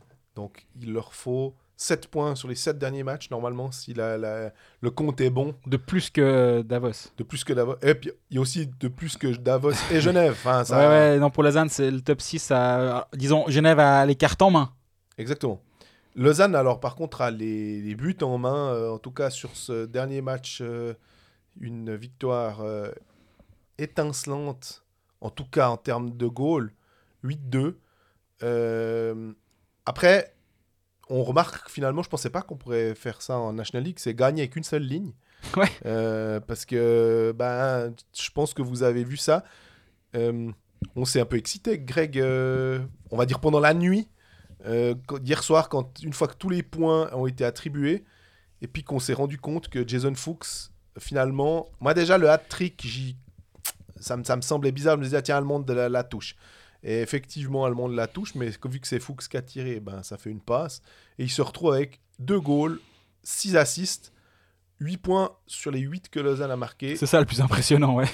Waouh, quoi, c'est. Enfin, non, c'est tout qui est impressionnant, mais 8 sur 8, ça c'est hallucinant. Et le record, euh, on était allé vite regarder dans nos archives. euh, on remercie d'ailleurs Ourscale pour son travail d'archives depuis euh, des années et des années aussi. C'est bien, bien utile d'aller gratter un peu. C'est pas simple à retrouver parce qu'en plus c'est en allemand. Père Blaise mais- du hockey suisse. Ouais. On allait dans les archives de Père Blaise, là, je peux te dire. Et il a. C'est 9 points hein, le record. C'est Jean-François Sauvé, on parle des années. Fin des années 80 avec Fribourg. 9 points. Et Il puis l'a fait Ross. deux reprises. Exactement, 87 et en 88. Et Ross Yates, qui a dû le faire en 88 aussi. Oui. Jouait avec Cloton, mais c'était des matchs, des genres des 15 à 1, des 13-4, des trucs. Oh, c'est remarquable, hein, 9 points de toute façon. Euh, en Bien sûr, mais c'est une autre époque, c'est un autre hockey finalement. Depuis 1985 aussi, avec les, les, les- les playoffs et tout. Voilà, pour dire, peut-être qu'à l'époque, euh, dans les années euh, 40, 50, 60, peut-être qu'il y avait eu plus, mais en tout cas, Dans, dans l'ère moderne du hockey, c'est ça. qui est souvent euh, l'histoire du hockey, ça commence. L'histoire moderne commence avec la- l'apparition des playoffs euh, au début des années 80. Tu sais ce que c'est le record NHL Dans- Non. C'est 10. C'est Daryl Sidler, c'est un ancien des Toronto Maple Leafs à l'époque. Je crois que c'est 6 goals, 4 assists. si Je dis. Ou 4 goals, 6 assists. Il me semble que c'est 6 goals, 4 assists. Mais c'est 10 points. Donc finalement, 9 points en National League, 10 points en National Hockey League. Euh, Il n'y a pas un immense écart. On pourrait se dire que, bah voilà. euh, euh, et surtout, le 8 points, ça n'a plus été fait depuis euh, belle lurette. Hein. Ouais, justement, dans les statistiques euh, que tu m'as remontées, euh, il y a Googisberg récemment. Ah, Ouais, récemment, il y a une dizaine d'années, qui a fait 7 points. Euh, Nick Shore, la saison dernière, qui en a fait 6. Ouais. 6 passes décisives. Ria aussi, euh, dans ce match euh, d'hier soir, il a fait 6 points, 1 goal, 5 assists. Mais, mais 8, c'est quand même encore un autre délire. hein. Et euh, ouais, ce que, ce que fait Foust, euh, ce que fait Fuchs, c'est louable. Alors après, on pourra mettre tous les bémols que l'on veut. euh, Ouais, c'était mais- Langnau. mais dans 25 ans, quand quelqu'un fera ça, on se dira pas ouais c'était Langnau à l'époque et Langnau avec euh, un gardien euh, des novices top euh, devant le but et celui des mini non je, caricature mais Non, mais Tim c'était- Baumann et Louis Courte. Mais ça dans les livres d'histoire on s'en fout en fait. C'est c'est une performance historique qu'il a réalisée. Est-ce que le, le- le gardien, quand Jean-François Sauvé euh, Bah, c'était aussi d'ailleurs contre Langnau, contre Coire, contre des clubs. C'est chaque fois contre des clubs qui étaient un peu. euh, C'était contre les derniers, si tu veux. c'est logique, tu vas pas réussir à mettre 8 buts euh, déjà à Zug ou à Zurich et puis euh, enfin bref, ça, ça me semble Logique. logique. Ça on doit on doit en tout cas rien enlevé à son mérite, à celui de Jason Fuchs, parce que les autres avaient aussi le droit de marquer 8 points. hein. Les, les Berchi, les, les Emerton, etc. Ils avaient, ils avaient la même équipe en face. Les Kellins, ah non, c'était plus compliqué Ah, lui, les lui, pouvait pas. Ils avaient la même équipe en face, ils avaient le même gardien en face, et eux, ils ont rien fait. Donc, faut- ce serait malheureux d'enlever du mérite à Jason On Fuchs. malhonnête, toi, d'ailleurs. Ouais, alors allons-y, carrément. d'enlever du mérite à Jason Fuchs pour sa performance, sous prétexte qu'en face, c'était un des nullos, entre guillemets. Bah ouais, mais les autres, ils ont foutu quoi Alors pendant ça, il n'y a qu'une ligne qui a marqué les 8 buts. Sérieux, vous foutez quoi Les Baumgartner, Paré, Boson, Berchi, Emerton, Maillard, Almond, Jäger, Krakowskas. Ils ont pas fait 8 points ceux-là. hein. C'est incroyable. Et d'ailleurs, bah, Ria, ce qui est drôle aussi, c'est de vous dire cette première ligne. À un moment, on- dans, dans Colfax, je crois que c'était au mois de février, euh, je disais, mais. Ou peut-être on fait fin janvier, ah, ça serait bien que Lausanne ait- puisse se trouver une ligne. Oui. Et on avait les prémices de cette ligne. Euh, Fuchs, Ria, Bo- Sekatch. Sekatch marque, commençait à marquer régulièrement des buts. euh, vraiment, on se dit, ah tiens, pour, pour un étranger, là, il a de l'impact. Et mais ce qui est frustrant, c'est que c'est très fragile en fait à Lausanne et donc on a cette première ligne qui cartonne. On a Gernat qui est aussi un vrai renfort euh, parce que c'est pas que contre Langnau qu'il a mis. D'ailleurs, on se dit pourquoi est-ce qu'il n'est pas rentré un peu plus tôt. Les deux matchs que Lausanne a disputés, ça aurait peut-être été utile d'avoir euh, Gernat euh, notamment contre Fribourg. Euh, mais il était encore en, en Slovaquie pour fêter la médaille de bronze olympique. Complètement compréhensible. Hein? Complètement compréhensible de, Ouais. de l'avoir laissé fêter ça. Bien sûr, c'est c'est- Moi, je suis intransigeant avec les gens qui ont des enfants. Tu peux pas aller. Non, là, je... non, non, je rigole, hein, c'est pas vrai, on va se prendre un shitstorm. Non, non, c'était une blague. Mais euh, il y a bah, Gernat, Genadzi et puis euh, les, les gars de la première ligne. Euh, quand Almond marque, c'est parce qu'il était en fin de shift ou en début de shift avec les autres. Bref, Mais il s'est dit qu'il voulait jouer au hockey. euh, moi, mettez- Mettez-moi avec ceux qui font des points là. est-ce que par contre c'est alors c'est réjouissant d'un- d'un d'un- d'un certain côté, Mhm. mais par contre, comme tu dis, puis les autres, parce qu'à un moment, tu joueras pas tout le temps contre Langnau, tu verras pas tout le temps Jésus comme sur ce match-là pour, pour ces joueurs. Même, ils marqueront peut-être un, deux buts, mais il faudra sans doute avoir plus de soutien de la part des autres. Et on a relevé deux noms comme ça, euh, Bertie Kennins notamment, euh, qui, qui, qui traînent un peu leur spleen, j'ai l'impression. Ouais, alors bah, je pense qu'ils essayaient de le réveiller en l'envoyant en tribune un soir. C'est pas évident parce que Kennins euh, a de très bons contacts euh, avec Peter Svoboda. C'est un proche de Peter Svoboda. Donc, cette décision de l'envoyer en tribune, c'est une décision courageuse euh, de la part de, John Foust.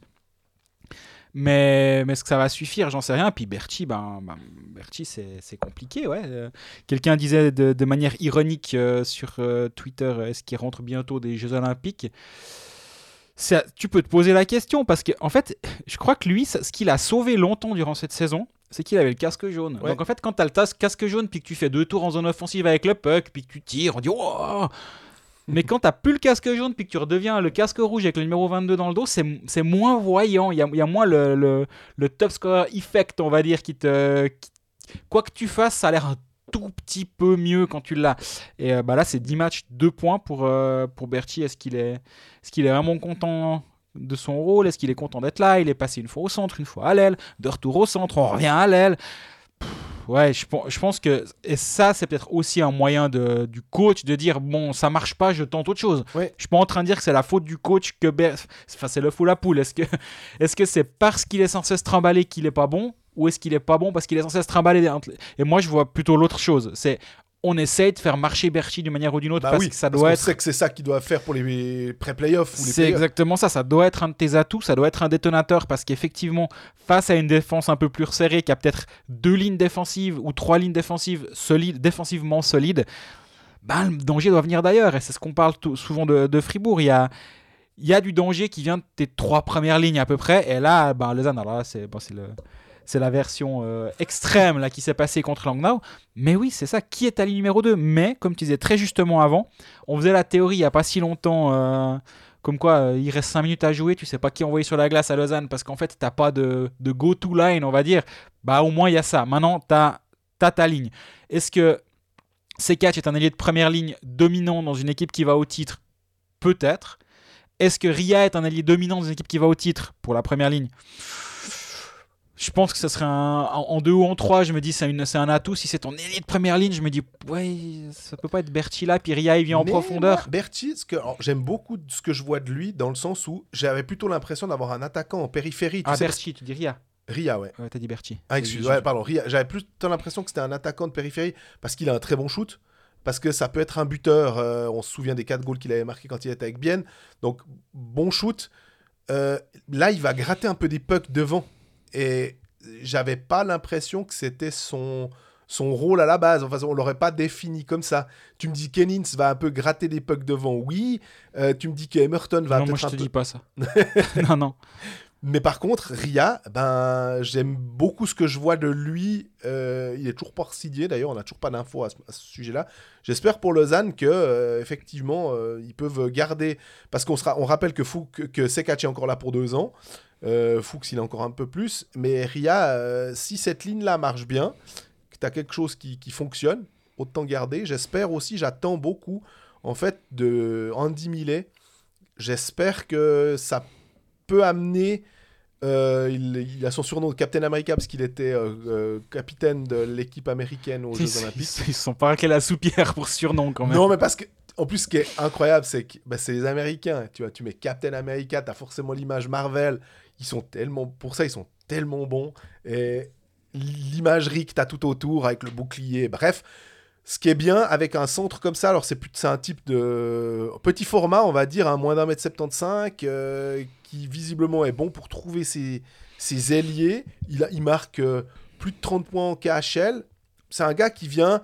Je trouve que Frolic et Paré, j'étais un peu plus circonspect. Honnêtement, je me disais, est-ce que vraiment c'est d'immenses renforts Là, si tu me dis Millet, euh, on va le faire jouer et tout, je- j'espère, alors que je sais pas si c'est sur la ligne à Berchi, mais si Mais- ça peut relancer quelque chose. euh, Ah, je te rejoins complètement. Euh, il me semble qu'à ce micro, euh, on fait pas du révisionnisme derrière en disant Ah, de toute façon, c'était nul paré parce que tu vois qu'il est pas terrible. Non, quand il est arrivé, je pense que je l'ai dit à ce micro, on m'a dit physiquement, je suis pas sûr qu'il soit au niveau, encore au niveau pour être productif en National League. Je pense que je l'ai dit une fois.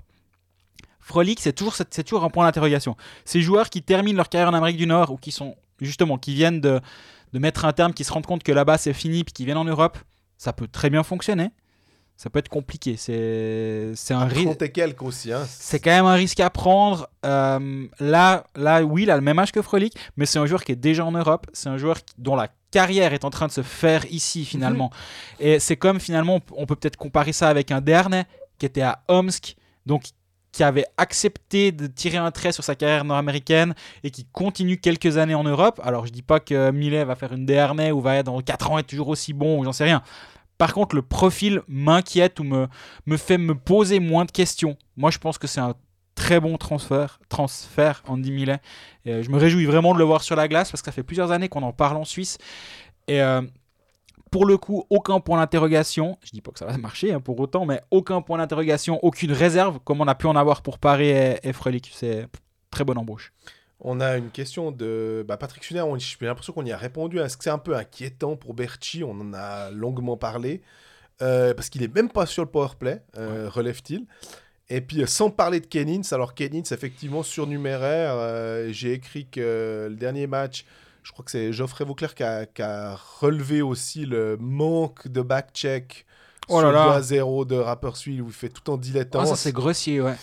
Et- Alors, j'avais pas vu que Geoffrey l'avait mis en avant, mais oui, sur, sur le moment, on s'est dit non, mais il rigole, machin. Ouais. Et Parce qu'il y a cette défaite contre Rapperswil qui tu as le droit hein, de perdre, mais c'était un peu, un peu compliqué de perdre de cette façon-là. Et euh, justement, quand tu dois aller chercher des points, c'est toujours la même chose avec Lausanne, la constance. euh, c'est bien de battre euh, Langnau 8 à 2, ça fait plaisir aux spectateurs, mais euh, ce match, peut-être tu aurais préféré un petit 4-2, puis une petite victoire aussi contre, contre Rapperswil, juste pour euh, aller un peu. Ouais, surtout que c'est 4500 spectateurs pour ce match contre Langnau, c'est un peu tristounet, je trouve, alors Ouais. que. Ben, bah, les- y a plus, en gros, il n'y a plus de Covid, entre guillemets, hein, Ouais, plus wow. de restrictions. Donc normalement, on voit que ça remonte un peu dans certaines autres patinoires. Ouais. euh, Et c'est quand même un peu tristounet. Et puis bah, l'autre soir contre Rapperswil, je pense que les gens ils sont pas rentrés contents à la maison. Ah Et, déjà que tu vas contre Rapperswil, excuse-moi de couper, déjà que tu vas contre Rapperswil, t'es pas hyper heureux, c'est pas Ah, l'affiche. tu vois Tchervenka. Ouais, alors toi, oui, les autres, c'est, disons que ça reste quand même ce club euh, à- au bord du lac de Zurich, dans le canton de Saint-Gall. C'est pas le club qui te fait le plus euh, fantasmer, quoi. Mais le problème, effectivement, c'est que depuis le retour de la trêve, euh, Lausanne a gagné les matchs qu'il devait, à savoir deux fois contre Ambry quand à la lutte pour le top 6, tu dois gagner ces matchs-là. Ouais. Langnau à la maison, on dit tout le temps ça peut être un peu le piège. Honnêtement, quand on a vu l'alignement, on a tous mis de l'argent sur euh, Langnau et ceux qui l'ont pas fait, c'est refuser de faire appel à son intelligence, comme on dit dans Camelot. Donc, voilà, ça fait beaucoup de références à Camelot aujourd'hui, on va se calmer un peu. Mais derrière, tu joues Lugano, Bienne, Zoug, Zoug, Fribourg, Genève et Berne. Et peut-être ce match contre Berne, le seul qui est contre une équipe pas moins bien classée parce qu'il y a du Lugano, mais une équipe moins forte, disons, bah, c'est le tout dernier. Est-ce que le tout dernier sera encore important? Je sais pas. Lausanne a intérêt de, de step up contre une vraie bonne équipe. Ça tombe bien. Bah, Lugano vient Ouais. jeudi soir et ce match-là, il va valoir très très cher. Ouais, il va valoir très cher au terme de points, forcément, euh, pour avoir des 0, virgule je sais pas combien, mais aussi pour essayer un peu d'asseoir ce truc de dire bon voilà, le match contre Langnau, c'est pas une hérésie, c'est pas un, truc qui se passe comme ça parce que l'équipe est faible. On va montrer ce qu'on sait faire et j'espère que alors, le fait que la première ligne marche bien, au moins, il y a cette stabilité-là. Et cette stabilité, plus que le, le fait d'être euh, en, en dents de scie, un peu de... Ouais, Lausanne et la stabilité, c'est quand même hyper important euh, dans, dans tous les domaines, j'ai l'impression. Et que là, Fous puisse travailler en... Comment dire J'allais dire en bonne intelligence, mais c'est même pas ça, mais puisse faire euh, confiance à, à- quelque chose, à son alignement. J'ai l'impression qu'en défense, c'est plus ou moins trouvé. Euh, ça, ça va, mais qu'en attaque, bah voilà, le trio, on verra. J'espère que Millet peut jouer et qu'il jouera parce que euh, vraiment, ça permet aussi de faire souffler parce qu'il y a pas mal de matchs. hein. Euh, Oui. Ils jouent jeudi, vendredi, après ils ont pause dimanche, lundi et ils jouent mardi, mercredi, je crois. Non, lundi, mardi, parce qu'ils jouent contre Zoug lundi. Donc là, les matchs s'enchaînent. Ouais. Et il faudra, ouais, faut pas passer à côté. C'est marrant, je t'écoutais parler et je me suis dit, en fait, une fois, il faudra qu'on fasse le test. On reprendra un épisode sur Lausanne, un passage sur Lausanne qui date d'octobre l'année dernière, où on parle de constance, de d'être capable de battre un grand, blablabla. Et puis on le, on le collera dans l'épisode de la semaine, puis on verra si les gens vont s'en rendre compte. On fait le test une fois?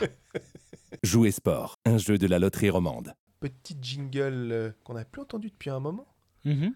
Hein Exactement. Les paris sportifs sont de retour Exactement. en partenariat avec la Loro euh, jusqu'à jusqu'à nouvel avis. Ouais, toute l'année, normalement. Euh, donc, qui dit Paris sportif dit euh, analyse des matchs à venir. Euh, vu que cet épisode sort le mercredi et qu'il y a deux matchs ce soir pour ceux qui l'écoutent très très vite, mais ça me semble un petit peu tendu.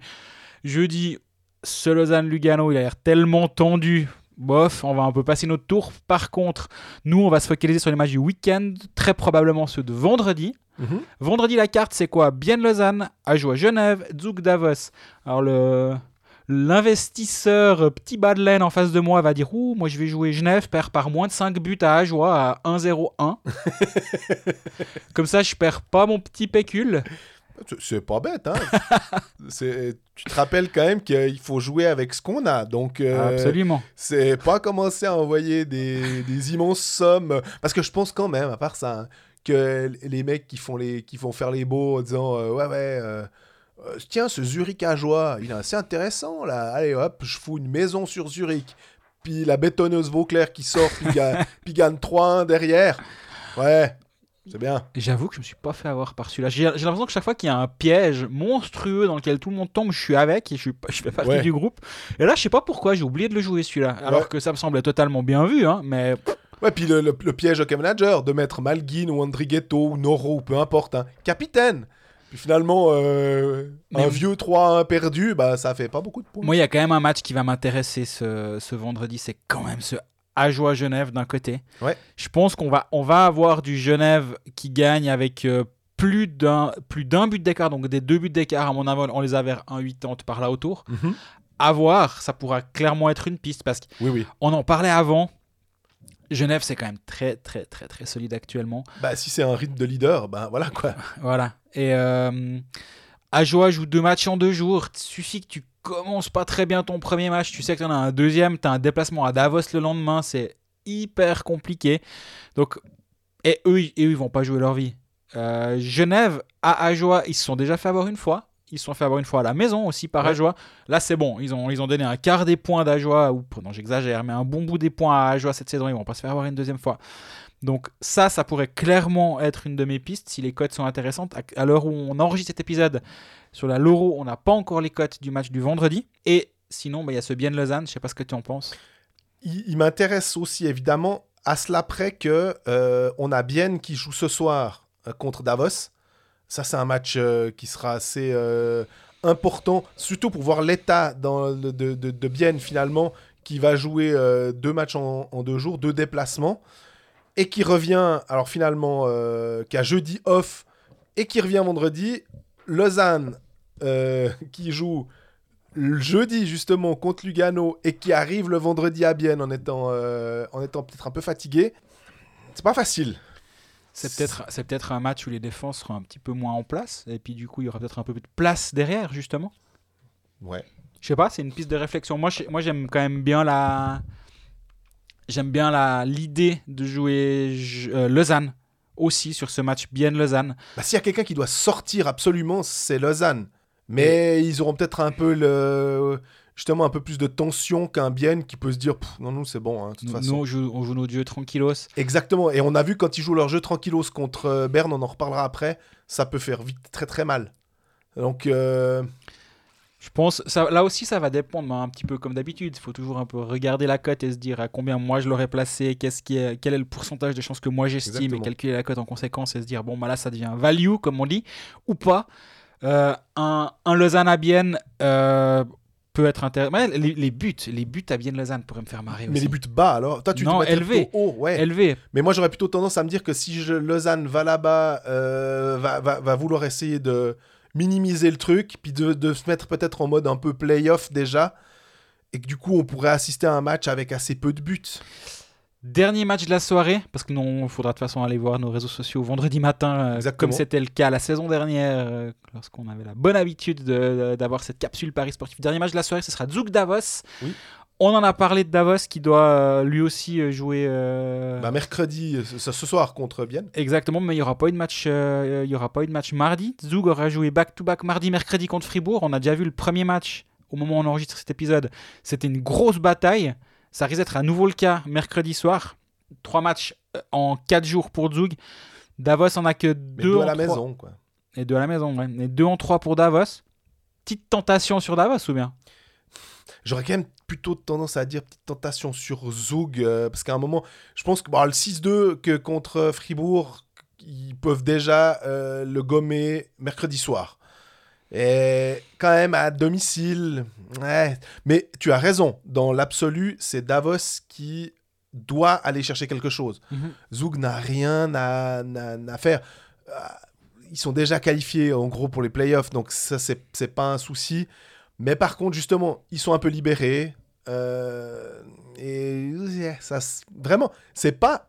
Des fois, il y a des lectures qui sont beaucoup plus simples, quitte à ce qu'on se plante, mais au moins la lecture est plus simple. Là, la lecture, elle est compliquée avec tous ces matchs qui viennent le mercredi, le jeudi, a, dont on n'a pas l'habitude, en fait. Ouais, là c'est vrai que c'est une période un peu compliquée. Il faut penser à la récupération des unes et des autres équipes, euh, au, au, voyage, à- aux joueurs qui pourraient potentiellement être reposés. On pense enfin, je pense notamment au match euh, Fribourg à Langnau qui aurait peut-être pu être un gros piège pour pas mal de monde. Fribourg va sans Diaz qui se repose, va sans Berra, avec Connor Hughes devant le filet. Ça excuse pas la défaite là-bas, mais ça l'explique. Et euh, en ce moment, bah aussi, comme je disais avant, quand euh, Longnau se présente à, à Lausanne avec le gardien junior, quand Nicolas Eberhardt va devant le gardien à Lugano, euh, devant Oui. le but pour Ajoa à Lugano, là aussi tu te dis, ah, au moment des compositions, il y a aussi des, des paris qui peuvent À se prendre ouais. et qui sont intéressants. À part ça aussi, bah, ce qu'on peut dire, c'est si vous avez des conseils, si vous avez des idées, si vous avez, vous, vos propres paris, vous sentez, n'hésitez pas à nous les, les faire parvenir euh, sur les réseaux sociaux. Hein, en mes- soit en message privé, soit en nous taguant. Soit... Ça nous intéresse toujours et j'aime beaucoup voir en fait plein de trucs. Après, c'est horrible quand tu as une idée, ou des fois, des fois deux, puis que finalement on t'en met trois de plus puis t'es tout perdu parce que pour un seul match, tout d'un coup, t'as cinq idées. Donc, euh, mais c'est pas grave, ça nous fait phosphorer et c'est toujours sympa. Jouer sport, un jeu de la loterie romande. Bien qui a réussi un, Un match, euh, un premier tiers plein contre euh, son ennemi toujours de la capitale, euh, Berne. On sent quand même que si on devait faire le dessous des cartes, les, les pôles ont changé. hein. Cette année, même si je dirais ces 2-3 ans en National League, le- la force du canton de Berne, c'est plus Berne, c'est Bienne maintenant. Ouais. Et on sent que ça énerve du côté de Berne parce que la, la réponse de Berne, c'est Leffel, c'est Vermine, c'est euh, le défenseur euh, canadien Gélinas. C'est peut-être Sven Berchi qui a, qui a été dans les tuyaux selon. C'est Marco Lehmann. Costa, ou que c'est Marco Lehmann. Honnêtement, tu, tu sens que là, Berne, ils disent Bon, les gars, c'est comme ça, nous casser les pieds. Euh, c'est bon, nous, faire, nous battre pour la dixième place, savoir si on va peut-être aller en pré-playoff. C'est pas le standing de Berne. Ouais, quand, quand tu regardes l'alignement de, de Berne contre, euh, contre Bienne, t'as Tim Cast qu'on aime bien, qui est Ouais. un joueur qui est très précieux, à- qui peut être précieux dans plein d'équipes, Exactement. qui est ailier de deuxième ligne. Tu dis, t'as tes ailiers de 3, c'est Far- Farny, qui est là aussi, c'est un jeune Super qui est jeune. très prometteur. Mais bon, Bader de l'autre côté, t'as Ruffenhardt qui tente de, de revenir au jeu en ce moment, c'est très bien pour lui, mais est-ce que c'est vraiment. euh, T'as 4, c'est Ruffenhardt, Yann Neuenschwander, Chiaroni. Quand on pense au fast et aux luttes d'antan d'un d'un Berne, ben. si quelqu'un était 3-4 ans dans le coma, il ressort maintenant, il dit Mais attends, attends, qu'est-ce qu'est-ce qui se passe? Qu'est-ce qui s'est passé à Berne? Et ben, puis, puis alors, à contrario, Bienne, dont on euh, salue chaque fois le contingent et la profondeur du contingent, quand ta quatrième ligne, c'est Ugly, Froidevaux, Tino Kessler, t'es là, ah ouais Des types qui sont capables de marquer euh, 25 points pour les deux ailiers. Alors, Froidevaux, c'est un petit peu plus compliqué, mais c'est aussi ce que je disais avec quelqu'un, on discutait. On, on disait, avec, euh, en parlant de Lausanne, on avait de la peine des fois à identifier quel était le bloc, quelle était la composition. Euh, ce qui va de pair avec le fait que maintenant il y a cette première ligne. À Fribourg, on a la colonne vertébrale, on voit, et à Bienne, c'est la même chose. On sait qu'on a, euh, on a Kunti, on sait qu'on a Gaëtan Haas, on sait qu'on a Froidevaux, et puis le troisième centre, bah, là maintenant ils ont pris Mixindrasis, ils ont Salinen qui peuvent décaler à. Korpikoski peut aussi jouer là. Donc, on, on a vraiment, on voit Froidevaux, on sait, on identifie, c'est le centre de la quatrième ligne. Et après, les ailiers, bah, tu les montes dans l'alignement, tu les descends selon les besoins, selon euh, la forme du, du moment. Mais tu as souvent des duos. Tu sais que Rayala, il est en haut. Tu sais que tu as Kunsley, Brunner, Kunti, elle bouge pas depuis trois ans. Je sais pas À combien. peu près, ouais. Ouais, mais en plus, elle marche du feu de Dieu. Brunner, il fait 4 points. Je sais pas si tu as remarqué euh, hier sur le but. Peu par rapport à Fuchs, non? C'est deux fois moins que Fuchs. c'est vraiment pas grand chose. Brunner, sur le, le goal de Kunsley, je sais pas si t'as vu, il lui saute, il est tellement heureux. Ouais. Et d'ailleurs, on a une question euh, de. Il faut que je la retrouve, de Tom Mayo. Brunner et Sprunger, il dit. il- il- ah, ils sont tombés dans une fontaine de jouvence. Et ça me fait aussi penser que. On s'est posé la question, ou en tout cas certains se sont posé la question de, de l'équipe de Suisse, pourquoi des Brunner et des Sprunger qui cartonnent cette année en championnat, mais à plus de 35 ans, est-ce que euh, ils auraient pu être utiles? Alors si c'est euh, les Brunner et Sprunger qu'on a vus euh, mardi soir, ouais, disons que les tirs de, de, de, de Sprunger, tu te dis, ça peut-être fait du bien sur le, soit sur le power play, soit euh, tout le temps en fait. Oui, mais alors, sans vouloir paraphraser euh, André Sambul, si, si tes comment dire, si tes sauveurs s'appellent Damien Brunner et Julien Sprunger en 2022, c'est quand même que t'as merdé à un moment ou à un autre. Rien du tout contre ces deux joueurs que j'apprécie vraiment les deux et qui, qui, qui font des saisons admirables, mais ça doit plus être à eux. Euh, et Brunner a dit qu'il ne voulait plus jouer en équipe nationale parce que bah, a été beaucoup blessé. il- son, son- sa régénération, c'est quelque chose d'important. Sa Ouais. préparation physique est importante. Et euh, donc, au bout d'un moment, il, se connaît, il s'éc- il s'écoute et il sait que d'aller faire le malin aux Jeux Olympiques ou à un championnat du monde, peut-être qu'il va revenir sa décision, j'en sais rien. hein, mais moi, aux, aux dernières nouvelles que j'ai euh, le concernant, il sait que c'est plus pour lui, que son corps va dire stop rapidement s'il fait, fait le malin. Et euh, il, il a rien à gagner, il a, il a, il a même tout à perdre à, prendre un risque peut-être pour la suite de sa carrière. Et, et parce que sa priorité, c'est c'est sa carrière personnelle. Je dis pas ça d'un point de vue égoïste, mais déjà, si au moins sa carrière pouvait fonctionner, ce serait, ce serait déjà super. Après, si, jouer en équipe nationale, c'est un step supplémentaire, c'est un autre niveau, c'est une préparation, c'est plusieurs semaines à l'étranger. Et Sprunger, pareil. Sprunger, il a Ouais. pris une décision pour sa famille il y a de nombreuses années, et là aussi, ça me semble assez irréversible. Et Par contre, bah, ce qui est sûr, c'est que cette ligne-là euh, cartonne et du coup, ça, ça, ça tire tout bien vers le haut. Bien qui, mine de rien, doit quand même composer sans Yannick Radgeb euh, depuis plusieurs semaines maintenant. euh, Oui, Je pensais qu'il ouais. serait de retour la semaine passée. Ouais, exactement. Et finalement, ben non, ils ont le temps aussi de se le garder un petit peu sous le coude. Parce que justement, rien ne presse dans l'absolu. Après, il faudra quand même lui faire retrouver le rythme du championnat. Parce que débarquer en playoff comme ça, euh, alors que t'as pas euh, joué, c'est- solide. Hein. Euh, Passer un autre animal, on aime bien le répéter. Euh, mais avec le Yakovenko, euh, Grossman, Stemfli, tout ça, ça, ça, ça joue pas trop trop mal.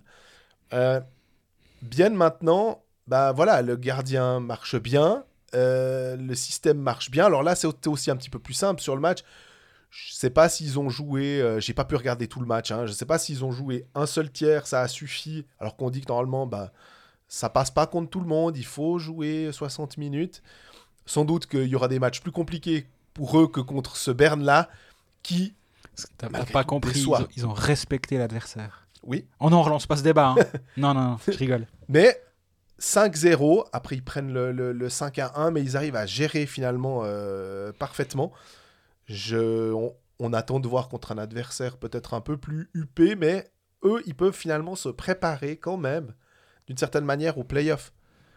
Et c'est c'est bien. Je pense qu'il y en a un qui doit aussi se préparer à marquer un peu plus de points malgré tout. C'est Gaëtan Haas, tu avais souligné son impact euh, dans le jeu sans puck, dans le jeu avec le puck, mais peut-être pas sur la feuille de, de- de- des marqueurs.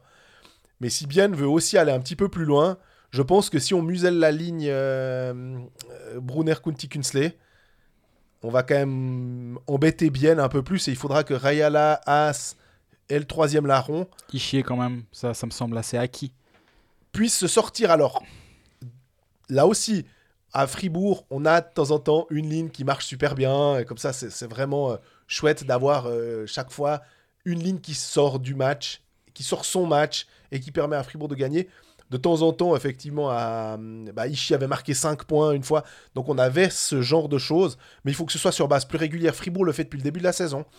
Et il se trouve quand même que Gaëtan Haas, euh, bah, vu son, son salaire quand Son même, pédigré. son pédigré exactement, ce serait quand même bien qu'il puisse euh, être juste un tout petit peu plus prolifique. Et je suis sûr que il serait pas contre, euh, contre cet état de fait, euh, lui de son côté.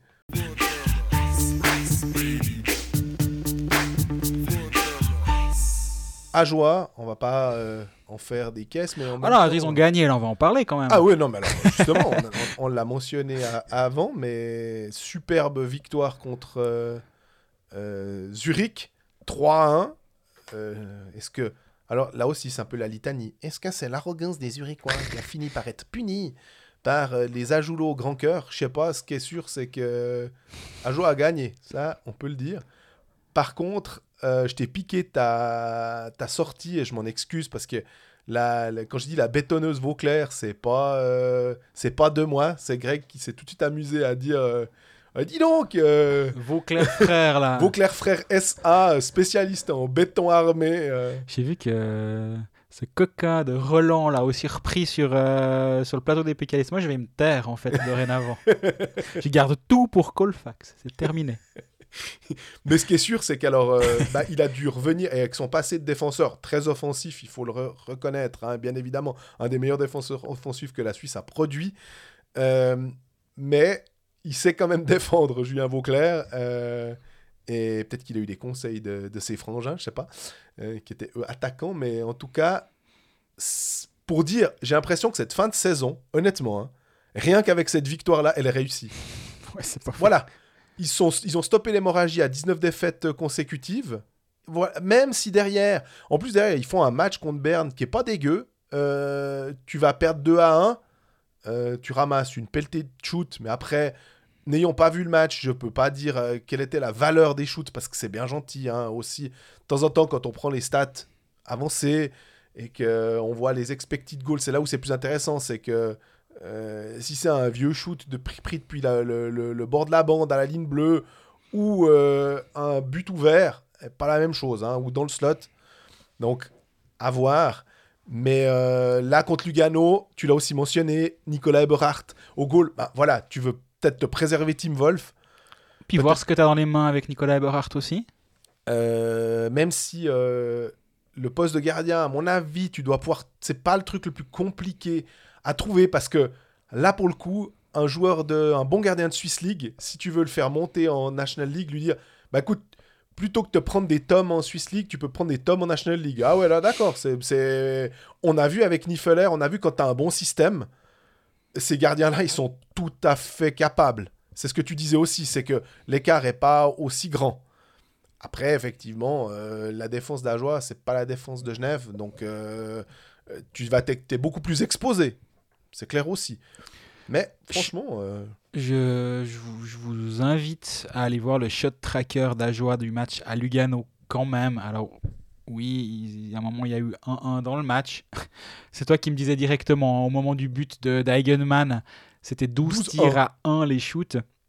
Et euh, si tu regardes le, le shot tracker euh, et le, le slot devant le gardien luganais, c'est euh, c'est un peu un no man's land. Il y a, sur tout le match, il y a trois tirs à Joulot qui viennent du slot, cadrés. Et, et tout, vraiment, en fait, tu as l'impression qu'ils ont voulu dessiner le slot. C'est partout, on tire de partout sauf de là, pour montrer où c'est. Et c'est là que tu vois quand même que, ben voilà, en face, tu as quand même une équipe qui joue sérieusement un, un match, qui joue sérieusement son match. 51 shoots à 17, quand même. Alors oui, ils sont pas tous de, de qualité égale, j'en suis complètement, complètement conscient. Mais au niveau des expected goals, bah, ils se sont, fait- ils se sont quand même fait un peu rouler dessus. En même temps, est-ce qu'on en attend autre chose qu'une équipe qui se fasse rouler dessus quand elle va à Lugano, quand tu es à Joie, quand tu as joué un deuxième match en deux soirs, il y avait le match la veille contre euh, Berne? Ouais. Ben non, c'est juste complètement normal. Mais par contre, ben voilà, il n'y a pas eu 11 à 0. euh, Exactement. il y a- l'état d'esprit est complètement différent. c'est l'impression que ça donne. En tout cas, j'étais pas au match à Lugano et Berne, j'ai vu, les- vu- quelques reflets. Mais au moins, il se passe quelque chose. Il y a eu justement, il y a, il y a quand même un peu ce poids sur les épaules qui a été, euh, qui est tombé au moment de la victoire contre Zurich. Les fans étaient contents. En plus, c'est à la maison. C'est pas Ouais. une, c'est pas une victoire anodine que tu vas faire un mardi soir à Ambry. Où, ouais, super, t'as as ton quart de, de- de- d'ultra fidèles qui sont présents, etc. Là, non, c'est à la maison. Les gens sont contents et bah, Julien Vauclair, super. sur son CV, il peut quand même abattu Ricard Grunborg, champion du monde avec la Suède. Je sais qu'il s'en foutra complètement, hein, parce que il... c'est pas un gars qui va noter ses statistiques comme ça, puis qui va se la, se la raconter en disant ça.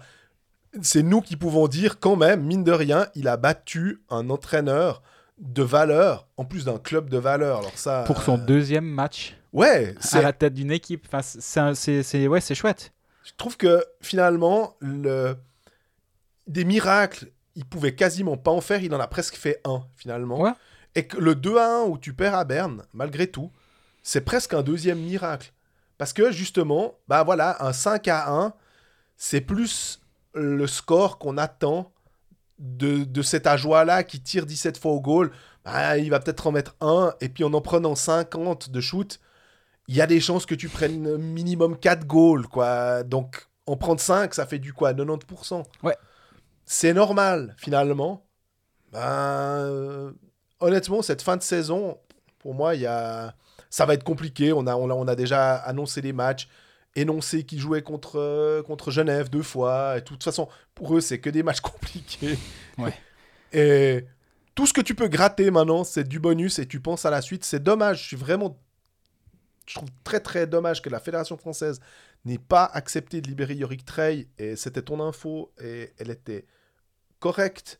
Euh, bah, J'aurais bien voulu voir et ce que j'entends de Yorick Trey. On me dit il est moderne, il est, il est super et j'aime bien. J'aimais bien ton idée de d'Eric euh, Landry. Je trouvais que c'était la connexion était assez intéressante aussi. Passer un entraîneur jeune euh, à qui, qui, a, qui, qui a coaché des, des, des- jeunes, qui a coaché la, la relève de. Enfin, les Ticino Rockets. Je trouvais que c'était chouette. Euh, Yorick Trey, aussi des jeunes. Et finalement, Yorick Trey, il n'a pas, pas de femme, visiblement, pas d'enfant. Donc, c'est beaucoup plus simple de débarquer pour cette mission-là à Joie. Et peut-être de réussir ce que Julien Vauclair a, a réussi, c'est-à-dire de, de redonner un second souffle, de redonner juste envie aux joueurs de, de jouer. Je reprends l'interview de Christian Dubé quand il dit euh, J'avais perdu goût au hockey. Oui, Ben, à la fin de sa- de son passage en Amérique du Nord. et c'est, je trouvais que c'était très fort quand même de se dire que, à un moment de dire le mec il dit c'est bon, j'en ai ras le bol.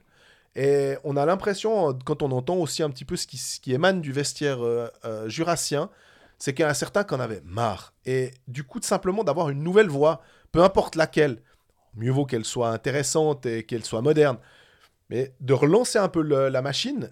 Euh, Yorick Trace aurait été super. Est-ce que c'est possible pour la saison prochaine, peut-être? Est-ce que la connexion qui s'est faite, elle est, elle est pas tout à fait euh, cassée? Il voulait pas le laisser partir là, mais pourquoi pas après pour un truc? Je me dis que ça peut être vraiment intéressant d'aller chercher, pas forcément toujours, soit euh, un russe, euh, euh, pardon, un, suédois, un finlandais ou un, canadien. Bah non, on tente un entraîneur français. Pourquoi pas un entraîneur allemand Pourquoi pas un entraîneur autrichien Enfin, vraiment, toutes ces nations autour qui valent aussi la peine finalement. Et j'ai- j'aimais bien cette. rien que l'idée d'y aller comme ça. Ah ouais, je suis d'accord avec toi. En plus, il a, la, qualité de parler français. C'est quand même quelque chose qui a été. qui semble avoir un, vrai intérêt du côté d'Ajoie. Parce qu'historiquement, ça a quand même toujours été. On, en rigolait, mais finalement, au bout, de- au bout du compte, ça a, ça a quand même une valeur, visiblement. Et si en plus c'est quelqu'un de compétent, c'est toujours la même chose.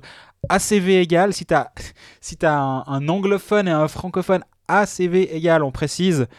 Ben oui, moi je comprends l'idée de se dire, ben, tu prends le, le gars que, que tes supporters vont comprendre, que tes sponsors, tu peux l'amener à tes sponsors. il Évidemment. peut- ça, ça, je comprends complètement, mais ça doit quand même partir du ACV égal.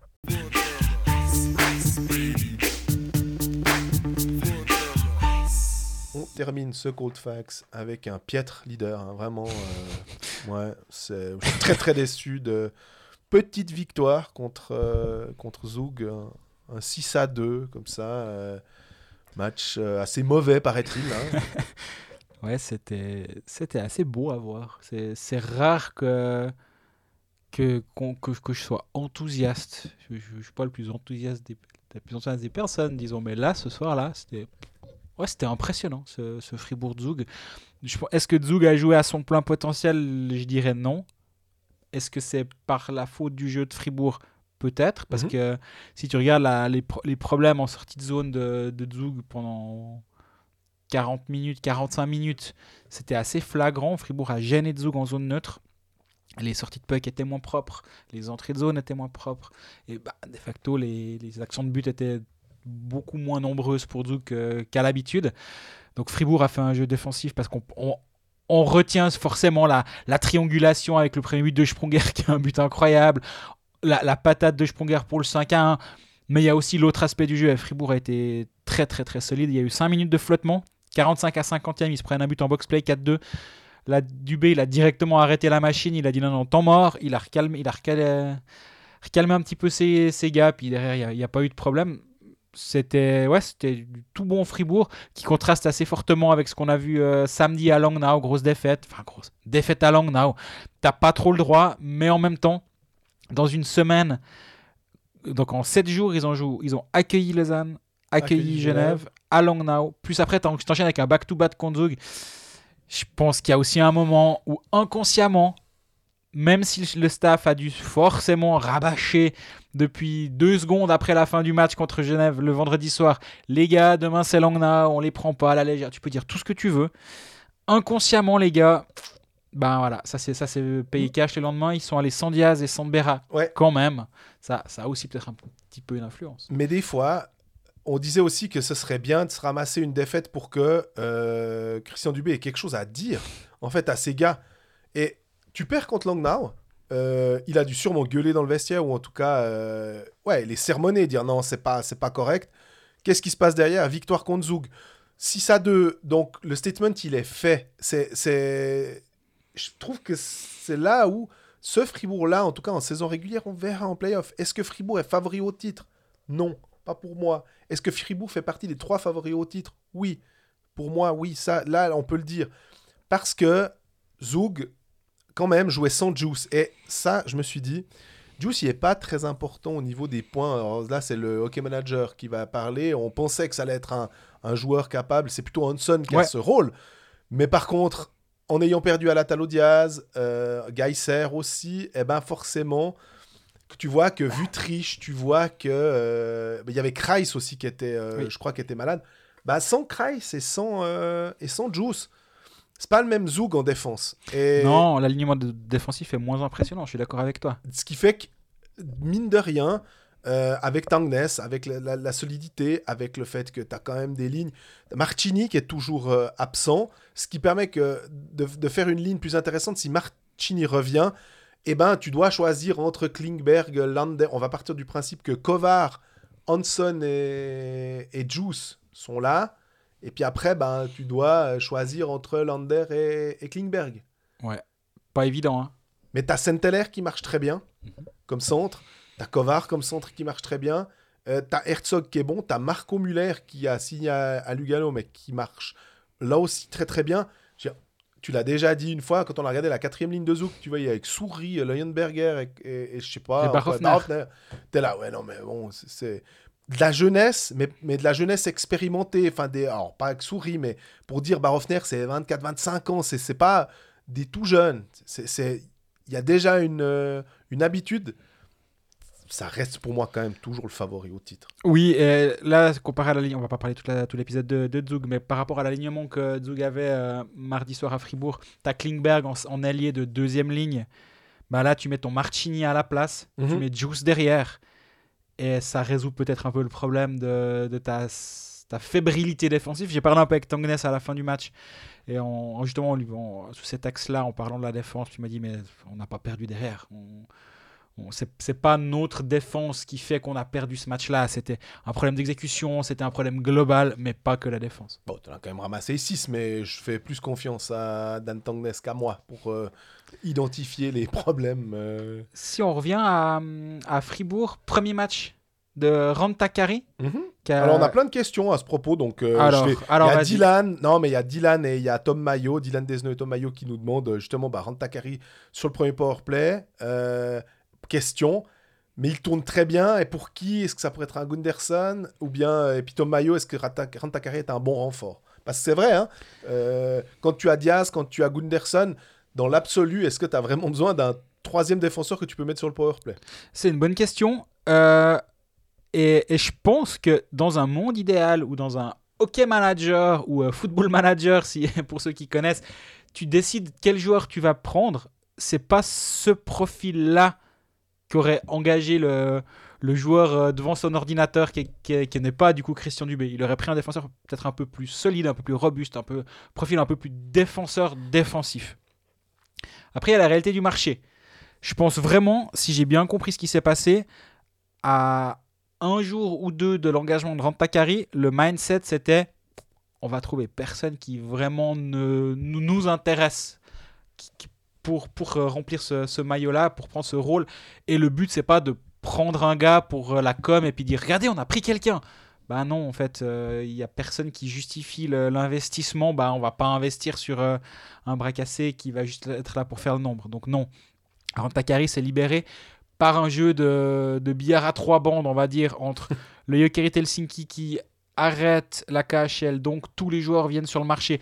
Au passage, Peter Lindbaum qui part en NHL, ça c'est rigolo. À Florida qui marche sur la flotte aussi. Et... C'est super pour lui au passage, parce que nous on l'aimait bien ici. euh, à Lausanne, il avait été très bon. À Davos, euh, pas à Davos, ah, ah, je suis Bienne. encore à, à Rantakari. À Bienne, il avait été, euh, il avait été très bon. Donc bah, c'est chouette, je suis content pour lui. Et donc ce billard à trois bandes qui fait que des joueurs de Jokerit sont partis à Tampere. Tampere a donc eu la avait peut-être des joueurs en trop et donc Rantakari est tombé est venu sur le marché. Il avait le choix entre jouer la finale de la Champions League avec Tampere euh, mardi soir ou venir en Suisse pour la fin de saison. La perdre, c'est relié qu'à gagner. Exactement. Euh, et il est venu en Suisse, du coup. Euh, moi, je pense que c'est un. Sur le fond, et moi j'en ai un très bon souvenir de ce qu'il avait fait à Davos Ah, offens- bah ouais. offensivement. Je pense qu'on en a parlé une fois ou deux euh, de, de lui que dans sa zone, c'était pas toujours, euh, pas toujours la joie. Il connaît pas le nom de son gardien, c'est ça? Non, je crois pas que c'est à ce niveau, pas à ce point-là, mais euh, je crois qu'effectivement, défensivement, il, a, il, il avait quelques lacunes euh, sur ce qu'on se rappelle à, à Davos. Après, il faudra voir comment, comment il s'intègre au système de, de Fribourg-Gotteron. Moi, je serais vraiment, vraiment pas surpris que le 2-2 soit la, la formule gagnante pour Fribourg-Gotteron, en tout cas pour le début des playoffs. Après, tu sais jamais comment, comment évoluent les playoffs. Qu'est-ce qui se passe? Est-ce que, est-ce que tu te fais brasser physiquement puis faire re-rentrer un Daniel Brodin dans l'alignement? C'est une option. Et donc, tu dois te séparer de Rantakari. Il peut y avoir 10 000 choses. Il peut y avoir 10 Domenico en playoff, on sait jamais. Ça peut, ça peut aller dans tous les sens. Mais moi, je serais vraiment pas surpris d'avoir un, un 2-2 pour commencer. Une assise défensive un peu plus grande, d'avoir des options aussi. Fribourg, c'est une équipe qui bouge bien le puck, qui, qui, a, qui Puck aime, possession, hein. ouais, et qui aime avoir le puck. Ça. Et d'avoir des défenseurs qui sont capables de faire une bonne première passe, qui sont capables de bouger le puck à la ligne bleue, qui, sont, qui ont un bon shoot. C'est quand même très, très, très précieux dans le système de Christian Dubé. Et donc, moi, je vois Rantakari avoir un rôle sur cette fin de saison pour Fribourg. Mais si on lit, euh, si je lis la, la- la situation et comment tu l'évoques, c'est que en fait, Fribourg, plutôt que d'essayer d'amener quelque chose qu'ils n'auraient pas, euh, ont préféré renforcer leur état d'esprit et l'état d'esprit de Christian Dubé de puck possession, de dire ben, on va continuer dans cet ordre d'idées-là et on fait confiance à notre système finalement. Ouais, c'est un peu ça. Et moi, je pense que remplacer Brodin sur une aile de quatrième ligne par un joueur qui va venir euh, mettre quelques charges en licence B. J'ai pas de nom sous la main actuellement, mais je, pense qu'il y a une ou l'autre licence B qui est prévue pour remplacer Daniel Brodin à cet endroit-là. Parce que là, c'est Bougro qui l'a fait contre Doug. Il a fait un très bon match d'ailleurs au passage, Jordan Bougro, dans la ligne avec Hausener et Bikoff. Mais c'est pas ta traditionnelle quatrième ligne, Bikoff, Hausener, Bougro. Mais elle a fait un bon job. hein. Mais par contre, trouver un, ailier d'énergie, c'est un peu plus facile que, de trouver un défenseur euh, offensif. Question de Gaëtan Grossrider. Euh, Est-ce que Deharnen ne serait pas le MVP de cette saison Il est le centre de la meilleure équipe du championnat. Euh, il pilote ça de main de maître. Ah, il dit Tom Ernest, évidemment, bien sûr, mais si on enlève ses points sur le power play, euh, voilà, c'est un petit peu di- différent.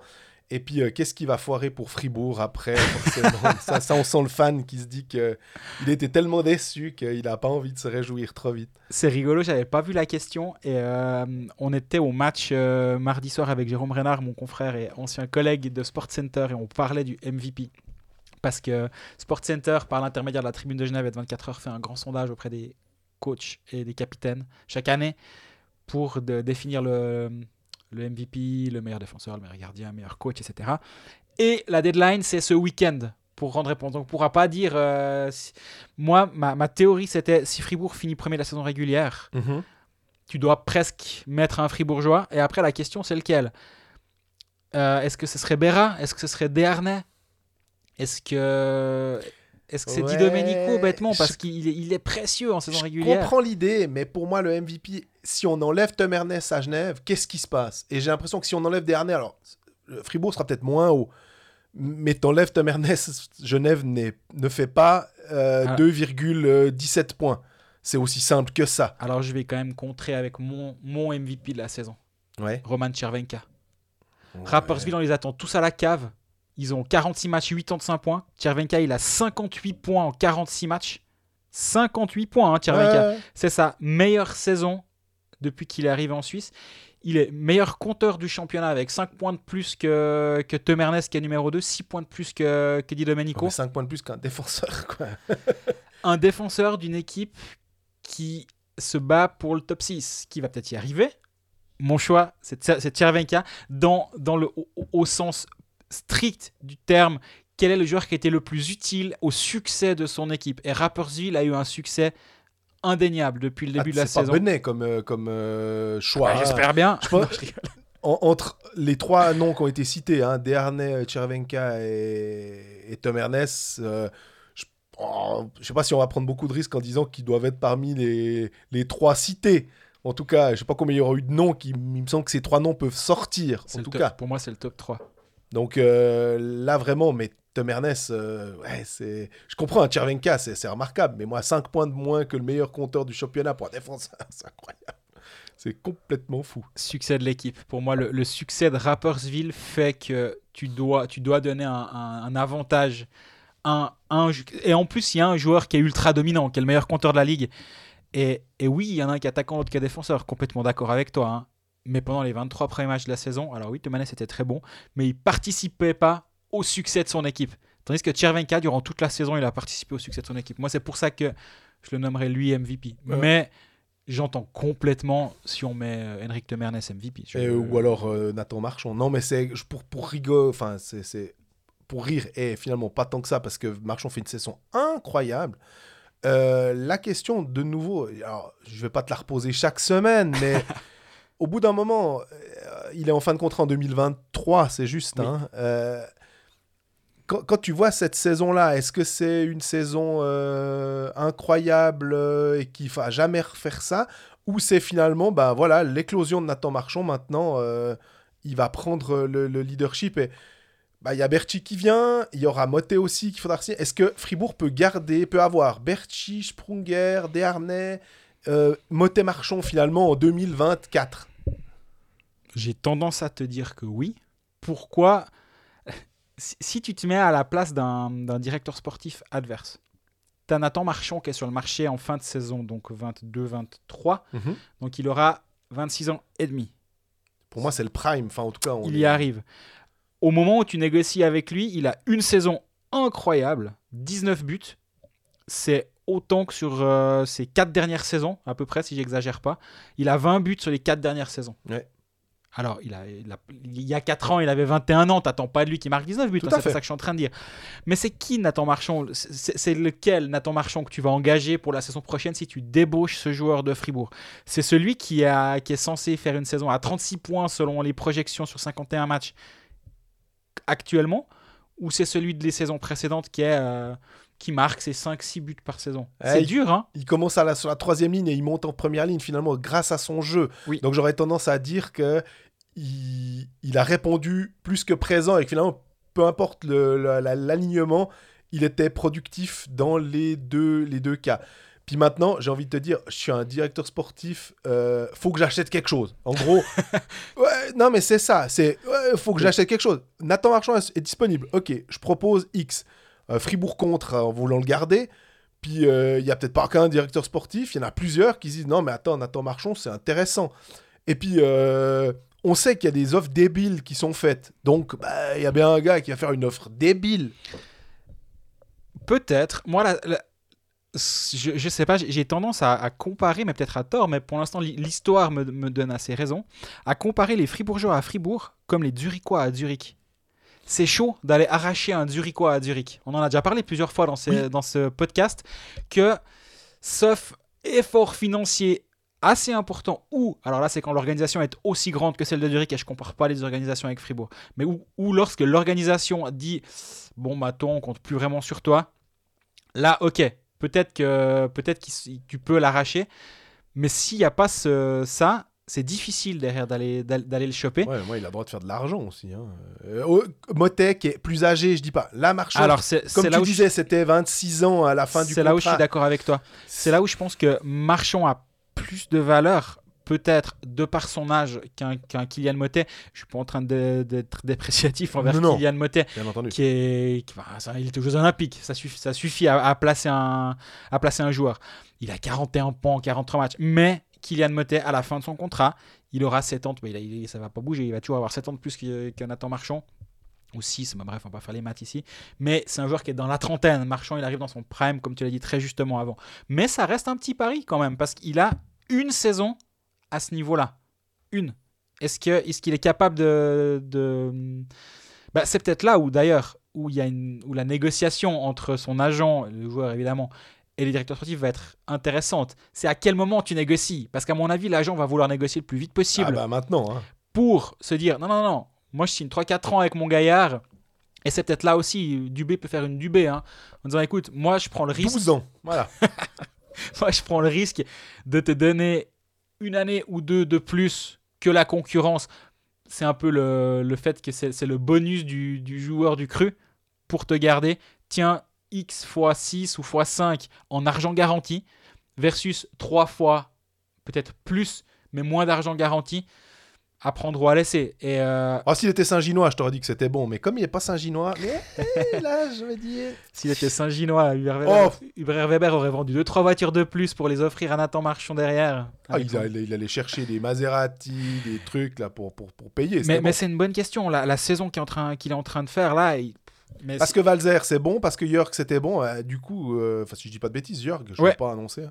Euh, et Marchand et Motet, à un moment, la question c'est est-ce que tu peux garder les deux? Et je me dis, ne serait-ce que pour emmerder Fribourg, finalement aussi, en prenant un très bon joueur. Il va de soi, hein, c'est pas juste pour. euh, Mais de te dire, bah écoute, on t'affaiblit aussi parce que tu commences à nous casser les pieds à pouvoir re-signer tous tes bons joueurs. Et puis en plus, en allant chercher des Berchi et des autres joueurs, ouais, c'est bon maintenant. euh. Et il y a quand même un, un petit, un petit point qu'on oublie peut-être un peu avec euh, la saison qui est en train de faire Nathan Marchand. C'est son impact défensif. Et moi, ça- quand j'avais fait, euh, j'avais traqué sur toute- toute une saison euh, les, les joueurs de, de National League sur leur impact offensif et défensif. C'est un des joueurs qui était le plus haut dans, dans l'impact défensif. Ouais. En box-play, il est terriblement, terriblement important. Il, il est agressif, il joue juste et ça passe presque sous le radar, mais c'est une perle ce joueur à ce niveau-là parce qu'il est offensivement, bah là il est en, il est en pleine bourre, mais il, te sert, euh, il te sert vraiment hein, dans, toutes les situations. J'aurais, euh, moi, un truc qui me, qui me parle finalement, et je repense au championnat du monde, et je me dis, mais c'est difficile hein, de l'envoyer comme ça. Mais peut-être de le prendre euh, lors des matchs de préparation. Et vu qu'on avait un peu de peine à trouver des gars qui ont ce, grind, justement, euh, le, fait d'être capable de jouer défensivement parce qu'il n'y avait pas Rod, parce qu'il n'y avait pas Chervet. Est-ce que Marchand, capable de marquer des points et en plus d'aller chercher, euh, enfin de gratter des pénalités en box-play et tout dans une équipe de Suisse qui veut un, petit peu de neuf, est-ce que ça pourrait être une, idée? Moi, je me, je, je, je sais pas si je vais militer pour Marchand euh, auprès de Patrick Fischer pour la, le championnat du monde, mais ça pourrait être intéressant. Puis j'ai un dernier petit truc à, à rajouter sur Nathan Marchand, c'est qu'en fait il met tous ses points ou presque à 55. 55. ouais. Il est, il est sixième meilleur buteur de la ligue à 55, ou quatrième meilleur buteur de la ligue à 55 avec 15 buts. Ceux qui sont devant, c'est Olofsson, Brunner et Chervenka. Il est au même niveau que Arcobello, Kunsley et Marchand à 55. euh, Et, Stransky à 55. Et 26 de ces 30 points ont été inscrits à 55. Et pff, c'est- impressionnant. En plus, si tu le mets en powerplay, je te laisse imaginer où, où- où tu peux gicler. Ouais, ou peut-être pas, mais. Ou peut-être pas, évidemment. Mais c- 26 des 30 points à 5 contre 5, ça c'est quand même assez impressionnant.